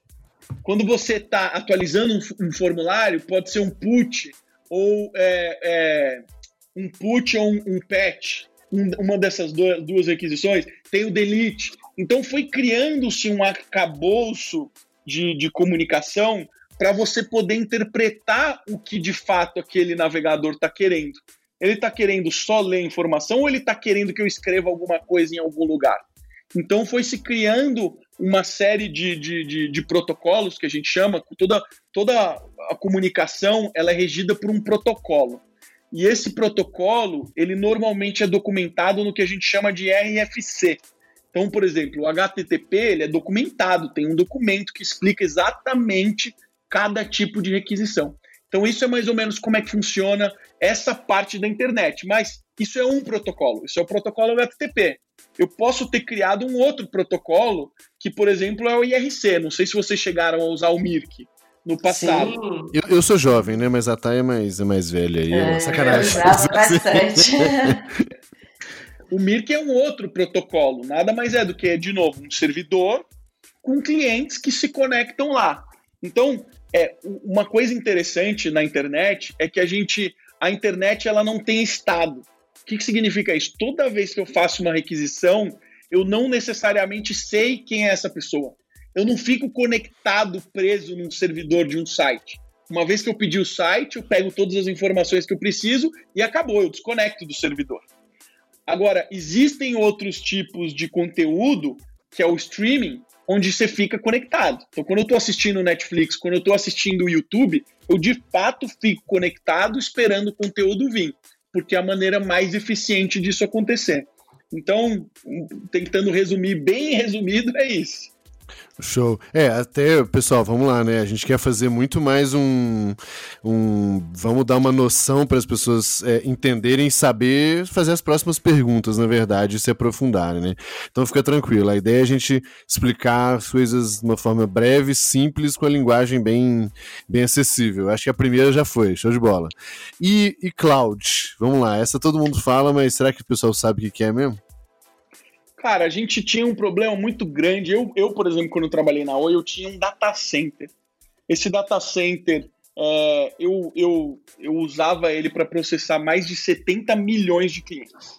Eu tinha que ter funcionário 24 por 7 dentro desse data center. Eu precisava comprar equipamento. Eu precisava negociar. Eu precisava tirar equipamento que quebrava e trocar HD, ou aumentar HD, aumentar a memória. Cara, esse universo era tão complexo eu tinha que, eu tinha que passar cabo, eu tinha que pensar em eletricidade. É, é tanta coisa que eu precisava pensar que quando o cloud surgiu foi como se fosse uma benção. Eu não precisava pensar em mais nada disso. Eu não precisava pensar que tipo de servidor eu ia comprar, qual que era o melhor, não corri o risco de comprar alguma coisa errada. Então, a cloud veio resolver um problema que todo mundo tinha no passado, que era ter que contratar um link, comprar um servidor para conectar esse servidor é, nesse link e disponibilizar isso na internet. Então, o cloud ele facilitou muito a nossa vida, onde ele disponibiliza tudo que você é, sempre quis num dois cliques no seu mouse. Então, na prática, são é esse data center remoto, né? Na prática, é isso. Você não precisa é, se preocupar é um do negócio nem pegar fogo, inclusive. Exatamente, com todos os, os elementos que você vai precisar. Antes, no passado, a gente simplesmente queria servidores. Hoje, a gente quer um pouco mais. A gente quer. É, a gente sai do que a gente chama é, de cloud é, para o SaaS. Né? Pô, eu quero utilizar um banco de dados como SaaS.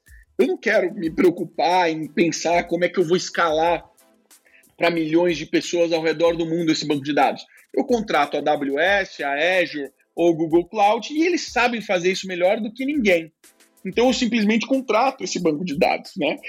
Então simplificou muito a vida é, de quem precisa desenvolver tecnologia, porque você tem muitas soluções que facilitam a sua vida, tá tudo meio pronto, é, tudo já foi pensado para sua necessidade, seja você muito pequenininho ou você muito grande.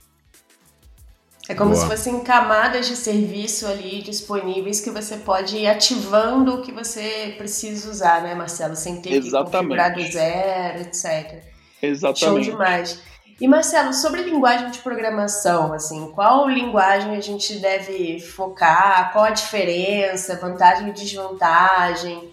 Tipo, principalmente para quem não, não é da área, pensa uma pessoa de growth como a gente. Qual linguagem você priorizaria e por quê?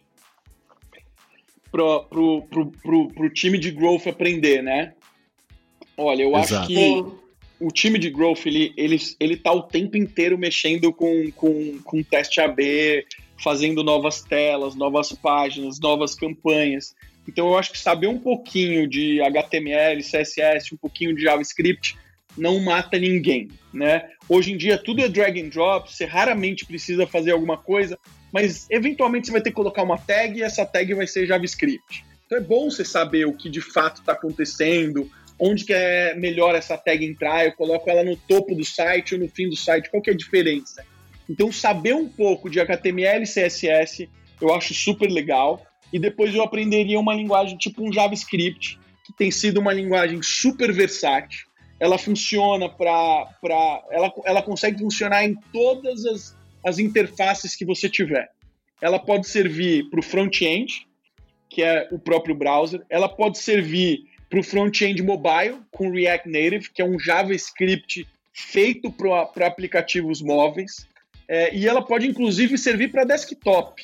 Então você pode desenvolver hoje um aplicativo de desktop com JavaScript. Então ela é uma linguagem super versátil. Ela não é a mais eficiente do mundo, ela não vai ser a mais rápida do mundo, mas o que a pessoa de growth precisa é ter agilidade, resolver os problemas. E, e fazer umas gambiarra. E fazer e umas gambiarra, fazer gambiarra, fazer uns scripts, automatizar umas coisinhas. Essas coisas que o Gabriel faz aí nas horas vagas dele.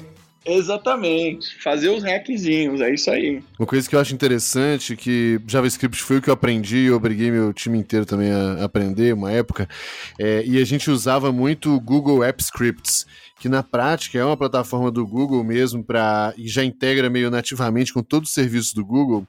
Então, cara, era muito simples construir as coisas. Então, se eu quisesse mandar um e-mail, por exemplo, era uma linha de código porque já estava integrada com o meu Gmail, né, a minha conta do meu Gmail, ou criar uma coisa no Calendar, ou usar o Translator, ou cara, qualquer serviço do Google. Então, você, mais para quem está começando, você evita aquele negócio de ter que instalar muita coisa, setup de muita coisa. Lá basta você entrar, já, já tem lá tudo funcionando, tem um terminalzinho, você dá play e o negócio funciona, sabe? Então, no nosso caso, acho que pelo menos para começar e ver como as coisas funcionam, é, já é bem, bem suficiente já. E sobre framework de desenvolvimento, tem algum que você indica? Assim, eu lembro quando eu comecei a, a queria aprender Python, eu fui e já peguei Django ali que já me facilitava a vida. É, você indica ou você acha que é melhor nem pegar nenhum framework e já ir, aprende JavaScript do zero que você, você tá melhor? É, eu, eu acho que depende do problema que você quer resolver. Se for para pessoa de growth, eu falaria não mexe com framework. Se você vai ser um desenvolvedor, aí vai caso a caso, né? Então, por exemplo, tem os frameworks mais proeminentes para cada linguagem. Então, na hora que você estiver falando de Ruby, o Rails vai ser o melhor e o mais Sim. utilizado framework. Na hora que você está falando de Python, você mesmo citou, vai ser o Django. Agora, quando você está falando de Go, tem alguns frameworks, mas a comunidade é meio que entende que a melhor solução para Go é você utilizar a biblioteca padrão. Então, por exemplo, lá dentro da Clivo, a gente não utiliza nenhum framework.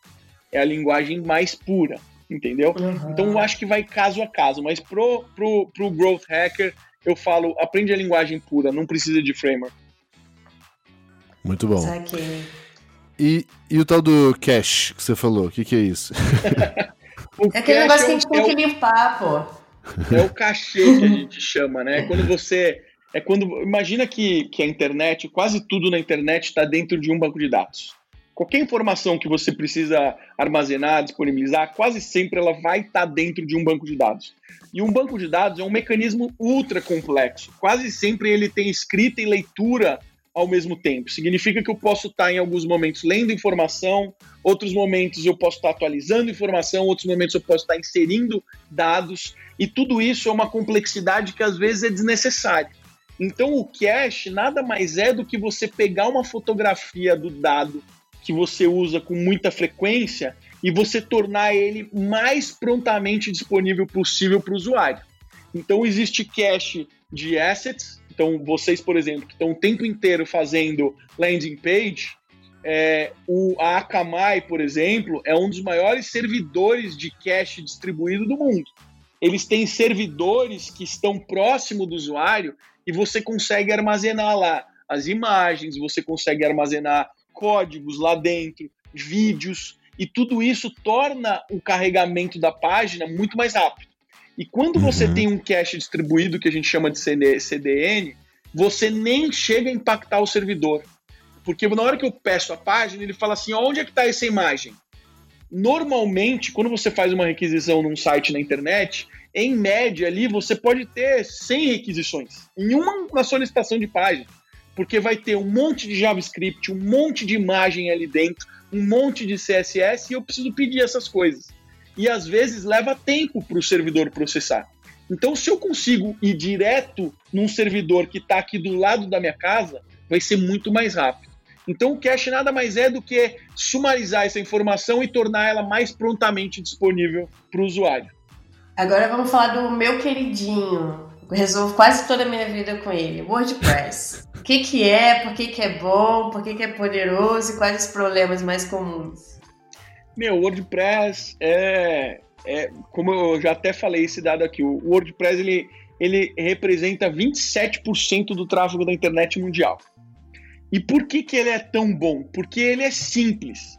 Ele, ele utiliza a linguagem de programação que todo programador sabe programar e se não souber aprende em 5 minutos ela é super simples, que é o PHP.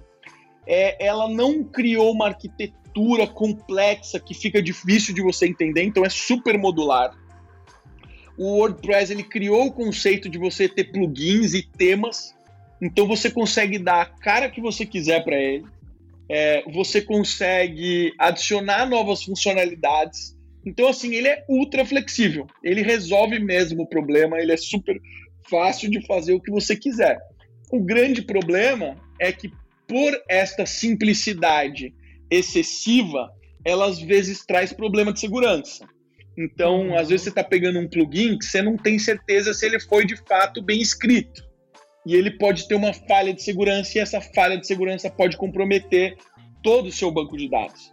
Então, o cuidado que precisa se ter com o WordPress é você ou ter um, um servidor que faça a homologação desses plugins para você, ou que você tenha alguém é, ou algum equipamento, algum time de segurança que faça essa análise para você garantir que não está colocando nada inseguro no ar. E o que, que, tem de possível problema nele aí? Porque é só vantagens, e eu também adoro o WordPress. É, não, o que ele falou é a questão da segurança mais, né? É, hoje em dia, assim, ele já, é, ele já teve muito problema de segurança no passado, porque o core dele era inseguro. Então, é, já saiu falha de segurança de todos os tipos que você puder imaginar, né? De você conseguir inserir dado dentro do banco de dados, de você coletar dado que você não deveria ter acesso. E, e, e vira e mexe aparece. Só que esse problema no core tem diminuído. Os maiores problemas atualmente têm sido nos plugins, porque não existe um controle do que, que é disponível. Hoje, qualquer programador pode desenvolver um plugin, disponibilizar e você vai conseguir instalar. É diferente de, de uma App Store da vida, né? Muito Exatamente. Tem uma baita análise. Se eu quiser hoje fazer. Existe plugin, só para vocês terem uma ideia, né? Esse negócio, depois que o Google começou a exigir, exigir não, meio que enforça o HTTPS, desenvolveram um plugin que ele altera o seu banco de dados inteiro. Ele pega tudo que tem URL estática lá escrito HTTP e ele reescreve em HTTPS. Ou seja, um plugin ele pode detonar todos os seus dados se ele for malicioso. Então você tem que tomar muito cuidado e ver quantas pessoas já baixaram. É, tem bastante estrela ou é um plugin que ninguém nunca usou. Então hoje eu só vejo vantagens no, no WordPress. Eu uso no Excepcionais, eu uso no meu blog pessoal, eu uso na Clivo, eu, cara, é uma das coisas que eu mais uso. Agora, o, o cuidado que você precisa ter é segurança. Tomar cuidado com os plugins e temas que você coloca lá. Eu acho que tem um outro, uma outra questão que o WordPress acaba trazendo, que assim, toda vez que você usa coisas prontas, né, templates, plugins e tudo mais, você vai trazendo um certo peso para o negócio e que eventualmente você não vai ter coisa que performa da melhor forma possível, né? O site mais rápido, plataforma mais rápida, só que realmente é um trade-off ali que pra gente, pelo menos, né, eu e a Thay, a gente é, é, gosta de resolver tudo com WordPress por isso. Uma vez que você pegou o jeito, pelo menos você consegue ter coisa muito rápida no ar, né? Por mais que você sacrifique um pouquinho eventualmente de performance, compensa é, pela, velo pela velocidade e até pela qualidade mesmo, porque hoje as coisas são muito profícias, né? Nossa, cara, hoje, assim, eu entro ali no, no, no Themes Force, que é na Envato, que é, um, que é uma plataforma que Sim, oferece adoro, digitais. Cara, tem cada, tem cada tema maravilhoso, do que você puder imaginar. Qualquer nicho você vai encontrar ali dentro, é incrível. Então, isso, isso traz muito poder para a plataforma, né? Falando um pouco ainda nessa linha de facilitar a, a vida, né, a nossa vida, o que, que são essas plataformas low code e até no code que estão surgindo por aí? Cara, isso meio que virou moda, né? É, eu acho que a gente sempre quis acelerar o trabalho do, do engenheiro de software. E eu acho que existem sim algumas aplicações que isso funciona, né? Outras talvez não faça tão sentido. Então, assim, se, se o seu problema é criar uma ferramenta interna, poxa, seria bacana você pegar tipo um WordPress que é um drag and drop, você vai construindo a tela que você quer, conectando no banco de dados que tem as informações que você precisa ou na API que você precisa. Tudo isso simplifica muito. Então, as plataformas é, low code, ela praticamente é, limita o uso de programação. Você praticamente não precisa ter é, experiência com programação. E, a e as plataformas no code, você não precisa programar nada, é tudo drag and drop. Você vai arrastando, criando formulário, você consegue editar, você consegue é, fazer o cara miséria ali dentro. Agora, você não, é, na minha visão, né? Utilize isso para dentro de casa. Não faça isso para criar um produto, um SaaS para você vender, porque aí você vai ter problema. É, tem que ser, tem que ser realmente mais para as coisas ali que você, que você talvez que não seja tão core talvez do seu negócio, né? É, eu acho que assim, putz, relatório, é, alguém está precisando de uma ferramentinha que ninguém está conseguindo priorizar, ah, tudo bem você fazer esse tipo de ferramenta, né? Uhum. É, dá liberdade para as pessoas conseguirem fazer isso. É, você escala bem isso daí. Depois, se se tornar um negócio relevante, aí beleza, aí você faz bonitinho, direitinho, do jeito que você quiser. E, mas você falou logo no início de banco de dados, né? O que, que na prática é banco de dados? É, o banco de dados ele nada mais é do que, do que uma forma de você estruturar informações e você conseguir atualizar é, e manipular esses dados, né? Então, às vezes você precisa cruzar uma informação é, com uma outra informação. Então, o banco de dados ele te facilita esse processo. É, quando a gente trabalhava em baixa escala, era muito fácil você colocar qualquer tipo de banco de dados no ar. Então a gente tinha os bancos de dados, os bancos de dados mais comuns, como MySQL, Postgres, e os corpos utilizavam Oracle, é, Microsoft SQL Server. Hoje a gente tem uma outra classe de banco de dados que são os NoSQL. O NoSQL ele é um banco de dados que foi feito para facilitar é, a escalabilidade. Então, assim, é, qual que é o melhor para você utilizar? Aí depende de caso a caso que você vai utilizar, porque cada banco de dados vai ter um perfil diferente. Então, lá dentro da Clivo, para cada microserviço que a gente desenvolve, a gente para e pensa. Qual que é o melhor banco de dados para a gente utilizar aqui? É Mongo? É, é MongoDB? É um, um, um, Postgres? É um MySQL? É um, um, DynamoDB do próprio AWS? Então, assim, o banco de dados, é, ele serve para infinitas coisas. Se é um banco de dados transacional, provavelmente você vai querer, talvez, um MongoDB é, ou um similar. Se você quiser para dados estruturados, provavelmente você vai querer um banco de dados tipo MySQL ou Postgres, que ele estrutura melhor a informação. Você consegue pesquisar de mil maneiras, né? É, já o Mongo ele te limita é, nesse tipo. DynamoDB nem se fala. Você precisa definir uma coluna e você só pode pesquisar naquela coluna. No máximo você teria uma coluna secundária, mas não mais do que isso. Então você precisa saber exatamente qual que é o perfil do banco e qual problema você quer resolver. Bem legal. E Marcelo, conta mais pra gente aí da famosa API, né? API ou API. É, na prática, o que, que é uma API? Então, a API ela surgiu pelo seguinte: quando a gente desenvolvia site no passado, esse site ele acessava o banco de dados direto. Então não existia uma camada intermediária, né? O site uhum. ele é, nada mais é do que um servidor. Esse servidor recebia uma requisição, ah, me manda o site. Aí eu mando o site para você, e aí você, é, por exemplo, nessa primeira tela vai ter uma vitrine de produtos. Eu já estou acessando o banco de dados direto, cuspindo essa vitrine para você apresentar nesse site. Isso é uma má prática. Então, é, é uma má prática porque outros. Você não vai querer ter só um site, você vai querer ter um aplicativo você vai querer ter é, uma tela especial para um determinado cliente. Então, criou-se o conceito de padronizar o acesso à informação. Então, a API nada mais é do que essa padronização. Então, você tem é, autorizações independentes. Então, se é um usuário público, que tipo de informação ele tem acesso? Se é um usuário autenticado, que tipo de informação que ele tem acesso. Então você consegue proteger melhor as informações e você consegue limitar o acesso à informação. Você tem a garantia de que não vai entrar porcaria no seu banco de dados.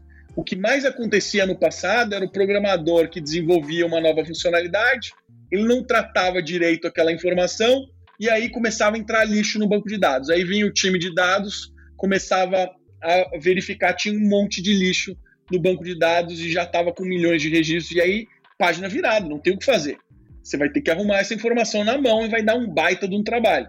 A API, ela resolve esse problema. Então, se quando eu for inserir um determinado dado no banco de dados, eu preciso garantir que o e-mail tenha esse formato, eu nunca vou deixar que entre um e-mail com espaço, um e-mail com asterisco ou qualquer coisa desse tipo.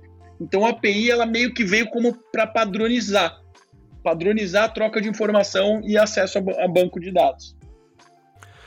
É, uma coisa que a gente fala, eu e até a gente fala para as pessoas que a gente mentora, ajuda e tal, é que é, a gente não precisa aprender a programar ou entender a lógica de programação para de fato virar um desenvolvedor, mas sim para a gente saber o que, que dá para fazer, né? Então a gente conseguir sim. ler uma API, entender o que, que dá para fazer, já muitas vezes é o suficiente para você ter uma conversa com o seu desenvolvedor ou com quem quer que seja, do tipo, cara, eu tenho esse problema aqui, É, eu vi que nessa API tem esse negócio. Será que a gente não consegue usar isso de alguma forma para isso, isso e isso? Isso já costuma ser um avanço inacreditável, né? Total. Eu acho que é aí que esse tipo de coisa ganha poder, né? Porque se você entende até onde você pode ir, você consegue sugerir hipóteses que quem não conheceria nunca iria sugerir, né? É aí que você vê é, o tipo, como que um profissional pode evoluir tanto pelo simples fato de conhecer coisas básicas de tecnologia. Front-end, back-end, full stack, diferenças entre eles, o quanto que um full stack sabe tanto front quanto back, tão bem quanto um front quanto um back. Conta pra gente mais disso. Olha, é... tudo tudo está escrito na nossa história, né? No passado não existia nada disso. No passado o programador ele fazia absolutamente tudo. Ele entendia de banco de dados, ele sabia desenvolver o ele levantava o servidor, ele programava. Era o webmaster, né? Exatamente, ele fazia absolutamente tudo. Só que a tecnologia foi evoluindo, né?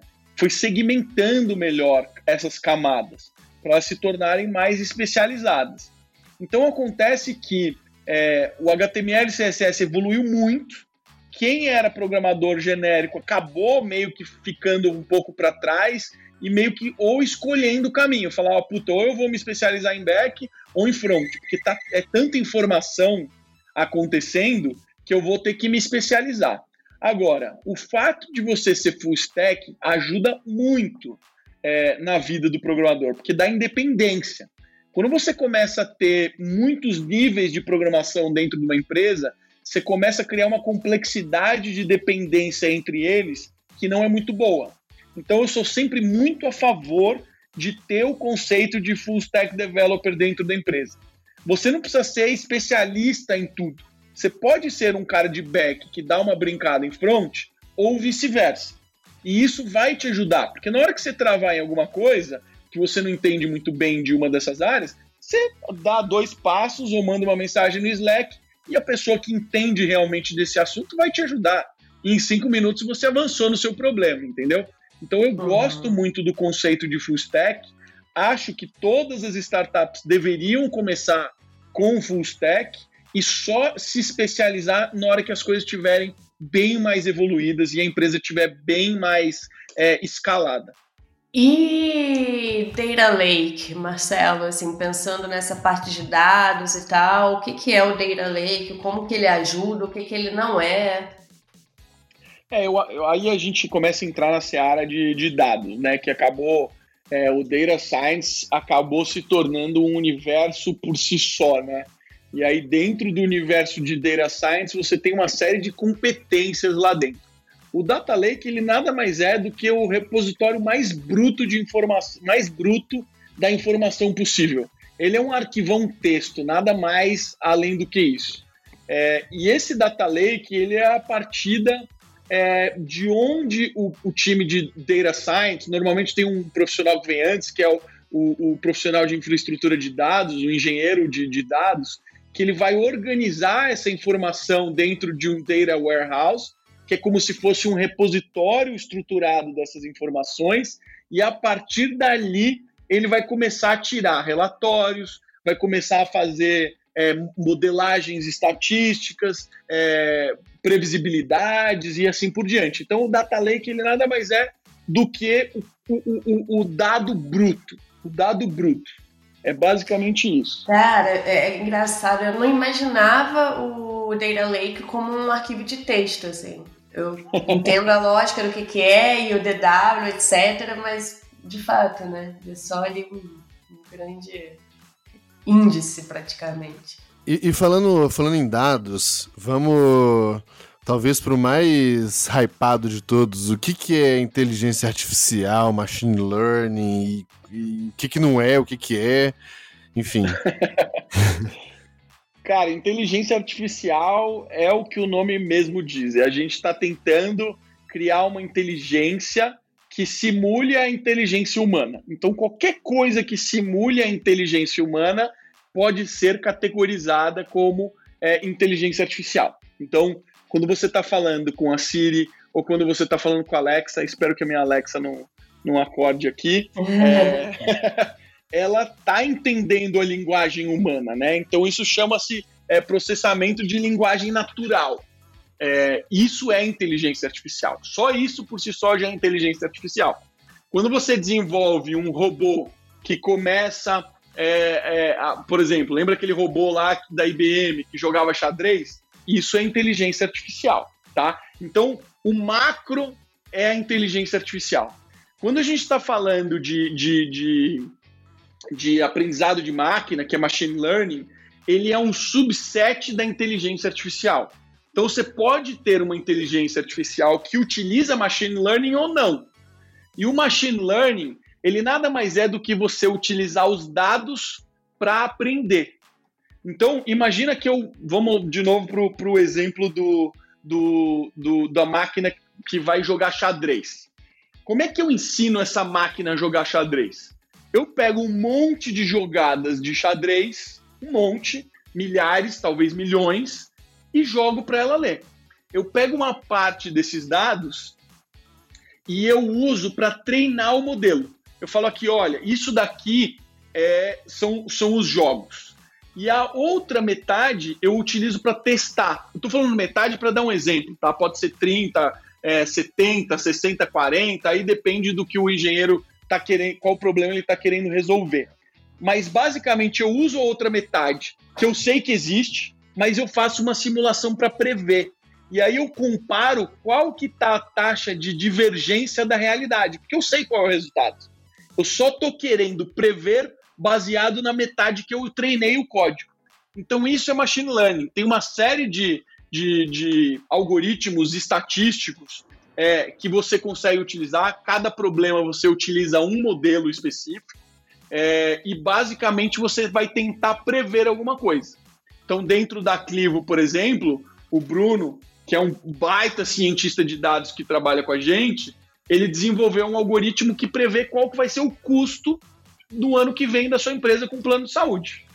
Então, como é que a gente fez isso? Poxa, eu peguei um monte de, de, de, de dados de, de custo das pessoas, usei uma parte desse dado para treinar o meu modelo e depois o, a outra parte eu testo para ver se de fato está batendo, qual que é a divergência, qual que é a minha, o meu percentual de divergência. Então, machine learning e inteligência artificial é isso. Muito bom. E o que que não é? Tipo um if else, assim, simples? o que que é o quê? E o que que não, que é, que machine não é? learning? Um if else Cara, só não é machine learning? Cara, machine learning é, é, é, um, é, um, é um mundo muito específico, né? Assim, quem quem mexe com machine learning não tem como diferenciar, né? Então, assim, quando você está falando de tentar prever qualquer coisa, não existe outra forma tão eficiente quanto machine learning para você fazer isso. Então, qualquer outra coisa que tem no mundo de engenharia que não está tentando prever nada, isso, nada disso tem inteligência artificial, nada disso tem machine learning. No Nubank, a gente tinha muito machine learning porque a gente precisava é, fazer análise de score de risco. Como é que eu sei se essa pessoa tem um alto risco ou não? Poxa, eu pego parâmetros dessa pessoa e mostro, olha, pessoas que é, começaram, por exemplo, essa pessoa aqui que tem esse perfil, que tem essa idade, que tinha esse padrão de consumo, que tinha esse comportamento, que atrasou a conta depois de não sei quanto tempo, cara, isso daqui é um alto índice de que essa pessoa vai defaultar. O defaultar é não pagar a conta. Cara, então provavelmente o modelo vai dizer que aquela pessoa vai ter um score mais baixo. Porque a chance dela defaultar é alta. Por quê? Porque eu olhei o passado e vi que pessoas que se comportavam desse jeito estavam há 15 dias de se tornar inadimplentes. Então eu consigo prever o futuro da, olhando para trás. Legal. É, e é bem. Na prática, é muito sobre probabilidade, né? Menos certezas e mais probabilidade. E aí você, na verdade, toma essa decisão, né? Do tipo, olha, se a probabilidade X ou Y aqui de eu tomar um calote aqui, eu prefiro não me arriscar. A grande lógica é essa, né? É, é estatística. É, esta, é basicamente algoritmos estatísticos, né? Que é um universo complexo por si só. é, eu sou de longe especialista nesse assunto, eu consigo brincar, fazer uma coisa ou outra, mas na hora que você está falando de fazer coisas realmente complexas, são tantos algoritmos estatísticos que você precisa entender para que, que serve cada um deles, né? Quem está, estudou um pouco de estatística sabe.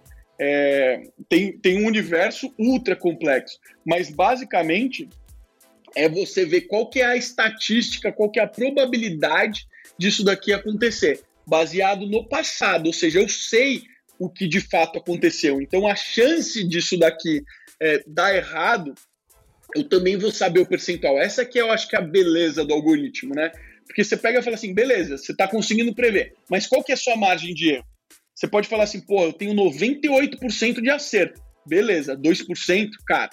2% representa o que se você errar? Vai ser insignificante. Agora, se você tem um algoritmo que dá para você 60% de acerto, é baixo. É inviável você utilizar para tomar decisões de negócio. Então você precisa ter provavelmente mais dado para melhorar a sua previsibilidade, entendeu? Bom, vamos para as nossas últimas duas. Pessoal, só deixando claro que eu e a Thay, a gente agora mais escuta do que fala qualquer coisa, porque a gente também não entende muita coisa, não, tá? Então a gente entende o básico, a gente navega, mas eu nem tenho como muito complementar algumas coisas, não. É, cara, as últimas duas coisas para a gente fechar, que eu acho que são muito muito é, comuns ali ao nosso meio agora, né? Que é uma é de uma é scraping e crawling e depois para a gente fechar chatbot, porque eu acho que essas duas coisas elas são muito da, do nosso dia a dia, sabe? Como growth hackers, vamos colocar assim. Sim. Scrapping e crawling, inclusive, eu estava fazendo isso hoje. Basicamente é você coletar informação de algum lugar que não tem a informação estruturada é, para você ter acesso a esses dados. Então, normalmente você quer desenvolver um script, ou hoje tem plataformas que te facilitam a vida, você praticamente não precisa programar é, e você consegue coletar essas informações. É, existem técnicas hoje muito avançadas para resolver os problemas, né? Tem, tem uma solução de segurança que a gente utiliza que chama-se throttling, que basicamente é o limitar a quantidade de acessos por usuário.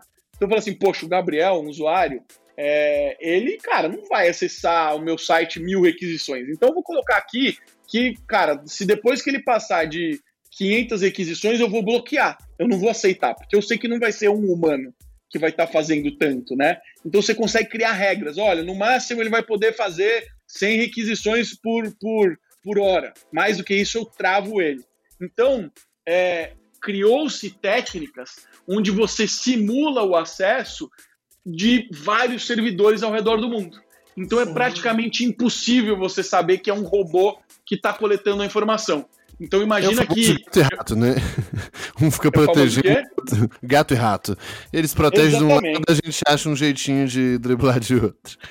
Exatamente. Quando, quando eu uso um negócio chamado proxy, o proxy ele nada mais é do que é, você acessar um site através de outro servidor. Hoje, quando você acessa a internet da sua casa, você está acessando a internet por um servidor do seu provedor de internet.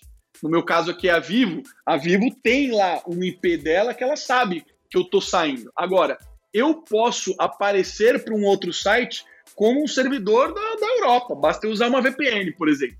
Então hoje tem técnicas que você cria, é, você consegue comprar servidores de proxy para você utilizar. Custa um dólar por IP que você quiser utilizar por mês. Então, se tornou tão barato você fazer scrapping e crawling é, que, que todo mundo faz hoje, né? As informações, quando eu vejo hoje, por exemplo, é, o Estadão, a Folha, eu não sei exatamente quais sites que fazem isso, quando você vai tentar copiar o dado, ele, ele insere outra informação, é proibido copiar as informações, Cara, tudo uhum. isso eu dou risada, porque eu falo, gente, pelo amor de Deus, estamos em 2020. Não adianta se fazer isso. Eu consigo copiar essa informação na velocidade da luz. É, aquilo é para evitar aquele ultra do descarado que tá dando Ctrl C e vai usar uma vez ali em alguma coisa, mas realmente não, não protege nada na prática, né? É, é perda de tempo, assim, o usuário ele tem o comportamento de compartilhar informação e às vezes ele não quer usar o seu botão de compartilhamento, porque o jeito dele de compartilhar é de outro jeito. E você tem que entender isso. Na hora que você começa a ir contra o usuário, para mim é um dos maiores indícios que você está indo contra é, a, o caminho certo, sabe? O caminho, ah. o caminho tá indo pelo caminho errado. É, eu acho que esse, esse tópico é interessante a gente falar, né, dessas essas enfim, o, o crawling, o scrapping ali, porque na prática permite a gente captar muita informação e de uma forma muito rápida é, para a gente fazer várias coisas, seja analisar, seja é, né, vender, seja. Cara, dá, dá para se fazer tanta coisa com isso, é, analisar, estudar. Então, essa eu acho que é uma das, das coisas que vale a pena. É talvez uma das primeiras aí, lógico, de programação e depois isso, porque te dá um poder Sim. muito grande e até para evitar muito trabalho manual, né? E tem umas ferramentas que simplificam bastante o processo também, né, Gabriel? Para quem quiser começar a brincar com isso, dá, dá para usar algumas que já fazem metade do caminho aí. Ah, é, tem muita coisa, ainda bem. Facilita também. Bom, ótimo. E para a gente fechar, Marcelo, o, o, tal do chatbot, o que, que é isso aí? Como que a gente é, pode usar a nosso, nosso favor? Cara, o, o, o chatbot, ele, ele se tornou muito acessível porque as principais provedores de cloud começaram a oferecer API para você fazer isso. Então, é, o que, que é isso? Né? Interpretar o que o usuário está falando e criar regras em cima quando der match. Então, se o usuário falar assim, estou com problema de trocar a senha, toda vez que tiver trocar senha ou esqueci minha senha, aí você obviamente tem que alimentar a base, você vai cada vez mais alimentando, classificando que aquilo ali era um comando de trocar senha, e quanto mais você alimenta, mais é, abrangente fica. É, ou seja, um usuário vai chegar um dia e vai falar um pouquinho errado, alguma coisa, uma palavra que não está acostumado, e o robô vai se perder. Né? Então, quanto mais você alimenta, mais você consegue entender qual é o comando. E todo comando tem uma ação. Então, putz, eu quero trocar minha senha, você vai permitir que ele troque pelo, pelo chat, então você fala assim, poxa, acabei de enviar um link para o seu e-mail. Vai lá e troca a sua senha. Então, é esse tipo de coisa que, que, que o chatbot faz. Então, ele permite que você interprete comandos e que você faça essas ações. Então ali tem, tem um pouco de inteligência artificial, que eu estou entendendo o que o usuário está falando, eu estou vinculando isso a um comando e eu estou gerando uma ação, que pode ser uma troca de senha, pode ser uma informação que ele esteja querendo e assim por diante. Eu acho que essa parte é interessante porque a gente consegue, de um lado, evitar um trabalho, às vezes, manual e repetitivo, né? Porque você está entendendo ali o que, que o usuário quer dizer de várias formas. E outro, você deixa o negócio mais fluido, né? Então, em vez de ser aquele FAQ super duro e difícil, às vezes, pô, não tem por que você fazer o usuário navegar por aquilo ali tudo, sendo que você consegue interpretar pelo menos boa parte do que ele está querendo dizer, né? E isso faz com que fique mais natural, né? Pro provavelmente no Nubank tinha muita coisa disso, né? É, cara, eu assim, eu sou um grande crítico do chatbot mal feito. Porque fazer uhum. chatbot hoje você faz em cinco minutos. E quando, e quando a gente, é, quando a gente é, começou a fazer atendimento no Nubank, o nosso diferencial é que a gente tinha um atendimento humanizado. E se você coloca um chatbot é, para automatizar algum processo, onde a primeira vez que o usuário tenta resolver o problema dele, aí você se perde. E, cara, eu passei isso semana passada. Tentei resolver um problema num chatbot e ele não me entendia o Itaú bloqueou meu cartão, eu, eu ligava para o call center deles, é, navegava na URA, digitava minha senha, etc. Na hora que eu apertava o último botão, ele falava assim: esta operação está inválida e me desconectava. E aí eu fiquei com meu cartão 48 horas bloqueado sem conseguir resolver. Aí eu entrei no site, tinha o chatbot e eu falava: não tô, meu cartão está bloqueado. E ele entendia errado. Ele, ele achava que eu estava querendo desbloquear um cartão. Então, assim, experiência terrível. Se é para ter esse tipo de experiência, não utilize chatbots. Essa é a minha recomendação básica. User experience sempre em primeiro lugar. A estratégia do Nubank de implantação de automatização de processos com chatbots foi quando a gente tinha certeza que aquele comando a gente conseguia interpretar, porque a gente já tinha base de dados suficiente para entender todos os comandos daquele problema, a gente foi lá e implantou um caso no chatbot. O resto era 100% manual. Uhum. Depois que a gente entendeu que existia um segundo caso, a gente foi lá e adicionou tudo de forma muito cautelosa. Eu não acredito é, em implantar chatbots sem ter histórico de informação. Acho cagada, acho que você está fazendo um crime. Você vai atender o seu cliente muito mal, porque você não vai dar match nos comandos que o usuário quer. Você vai perder muita coisa e você vai criar um usuário frustrado. A estratégia que para mim mais funciona, coloca o chat, cria volume de dados, depois você pega esse volume de dados, classifica no seu maior ofensor. Lembra lá a estratégia que a gente utilizou, que eu contei que eu utilizei na empresa? Pega uhum. o seu uhum. maior ofensor, resolve esse problema de forma automatizada, monitora, vê se tem alguma falha. Na primeira vez que o comando não deu certo, tem que ter failover para um usuário real. Que daí ele vai lá e resolve o problema, a experiência continua sendo boa. E você consegue saber onde o robô está falhando. Então, o processo de criação de, de chatbot tem que ser muito gradativo. Não pode ser afobado, porque dá nessa merda aí que eu contei que eu vivi no Itaú. Eu acho que muitas vezes as pessoas acham que essa combinação explosiva aí de chatbot e inteligência artificial vai resolver tudo, né? Que é só você conectar, colocar lá no, no site, no aplicativo e que a coisa vai funcionar porque ele vai aprender sozinho.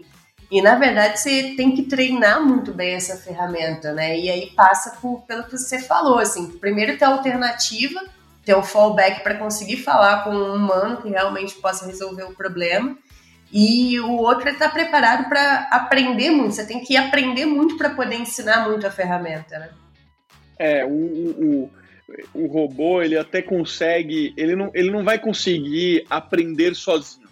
Ele vai conseguir, talvez, pedir para você, olha, eu acho que isso daqui talvez seja esse comando. Agora eu não tenho certeza se é ou se não é. Aí você precisa dizer se é ou se não é, sabe? É aquele mesmo, aquela mesma funcionalidade que a gente tem no nosso celular, que identifica o, o rosto das pessoas, e você precisa dizer se essa é a Thay ou se não é, uhum. nessas fotos, porque uhum. ele acha que talvez seja porque está muito parecido, mas ele não teve um percentual de acerto muito grande para enfatizar, falar, ah, eu tenho certeza que é. Então você tem que ir lá e dar esse desempate para ele, fala, não, isso daqui não é a Thay, isso daqui é minha irmã gêmea que é muito parecida comigo, ou minha irmã que é muito parecida comigo, sabe? Então o, robô, o, o chatbot é exatamente a mesma coisa. Ele não vai conseguir aprender sozinho. Sempre vai ter que ter uma intervenção humana para dar uma calibrada. A mesma coisa acontece com N outras áreas da, da, da tecnologia de informação. Por exemplo, busca. A busca em site tipo uma Amazon da vida, você tem que estar tá tunando o tempo inteiro, porque toda hora os usuários estão buscando coisas diferentes que você nem imaginava e às vezes você precisa trazer um resultado diferente para aquele conjunto de palavras-chave, né? E aí você precisa ir lá, configurar, falar, ó, na hora que ele buscar isso, na verdade eu quero que em primeiro lugar esteja essa categoria, em segundo lugar essa categoria, em terceiro essa categoria. Então sempre vai ter que ter uma intervenção humana para calibrar. Depois as coisas rodam muito mais liso, porque você está falando de corner case, você está falando de exceção, né? Não do, do, do grosso. Cara, é, é, muito massa. Eu e a Thay, a gente adora tecnologia de modo geral, então a gente poderia ficar aqui mais uma hora e meia, duas. A gente já tem quase duas horas aqui de gravação. Então eu vou. Infelizmente, eu vou ter que. Pô, eu tinha uma lista de mais umas 15 palavras aqui. Mas, eu, mas vamos, vamos parar por aqui. É, eu acho que o, o grande objetivo desse, desse nosso papo né, é trazer um pouco essa lógica né, de, de tecnologia, de engenharia para as pessoas, porque a gente já disse, precisa pelo menos saber do que se trata, como funciona, para conversar com o desenvolvedor, para conversar com o CTO, é, para entender o que, que dá para fazer. Cara, para a gente finalizar, eu só queria te pedir indicação de três leituras ou cursos ou sites ou enfim qualquer coisa que você indique para quem quer aprender mais sobre tecnologia, é, principalmente para quem não é da área de engenharia eu vou indicar é, o, o, The Real Business of IT, porque é um livro é, que ele de fato conta o que é a tecnologia da informação.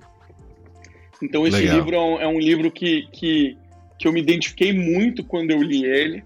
Ele, ele tem um, um mindset muito interessante sobre a tecnologia. Ele está ele tá ainda bastante atual nos dias de hoje, principalmente para empresas que, que são, são corp. Então vale a pena ler.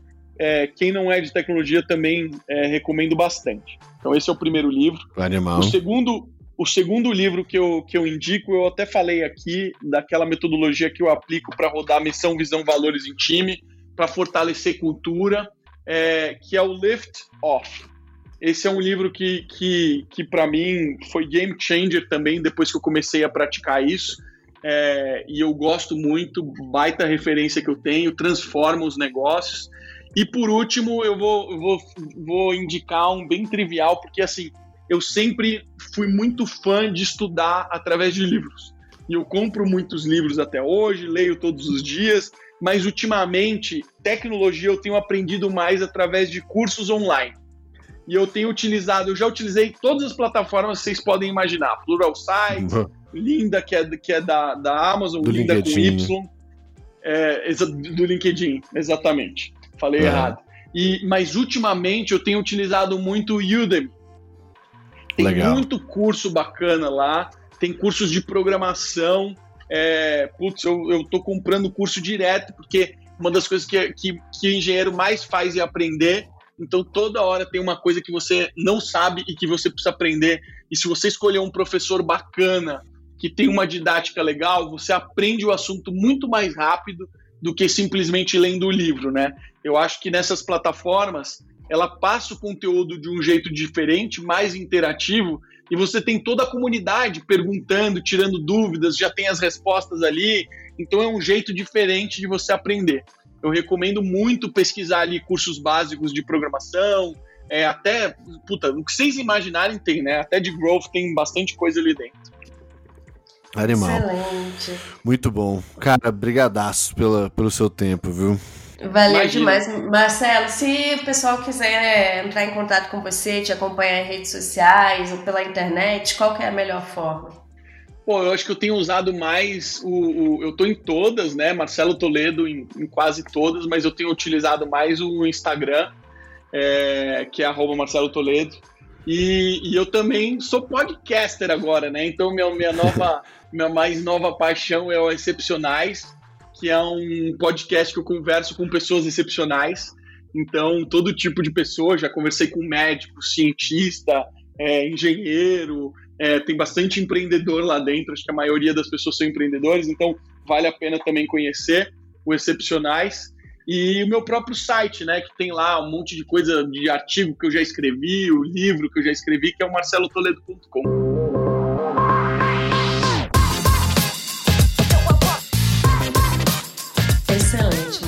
Super obrigada, viu? Foi ótimo conversar contigo. Obrigado, Thay. Obrigado, Valeu, Gabriel. Animal, velho. Obrigado. Parabéns aí pelo podcast. Abração pros Valeu. dois. Valeu, obrigado. Tchau, tchau. Ei, antes de ir, quer saber como continuar em contato com a gente? Basta seguir arroba e arroba Gabriel Semineiro no Instagram. No nosso site, você pode conferir todos os episódios, links e parceiros. Acesse deepgrowth.com.br. E durante essa primeira temporada, você ainda ganha prêmios ao indicar o Deep Growth para seus amigos, de acesso a conteúdos exclusivos até participar da nossa mentoria premium de graça. Corre lá!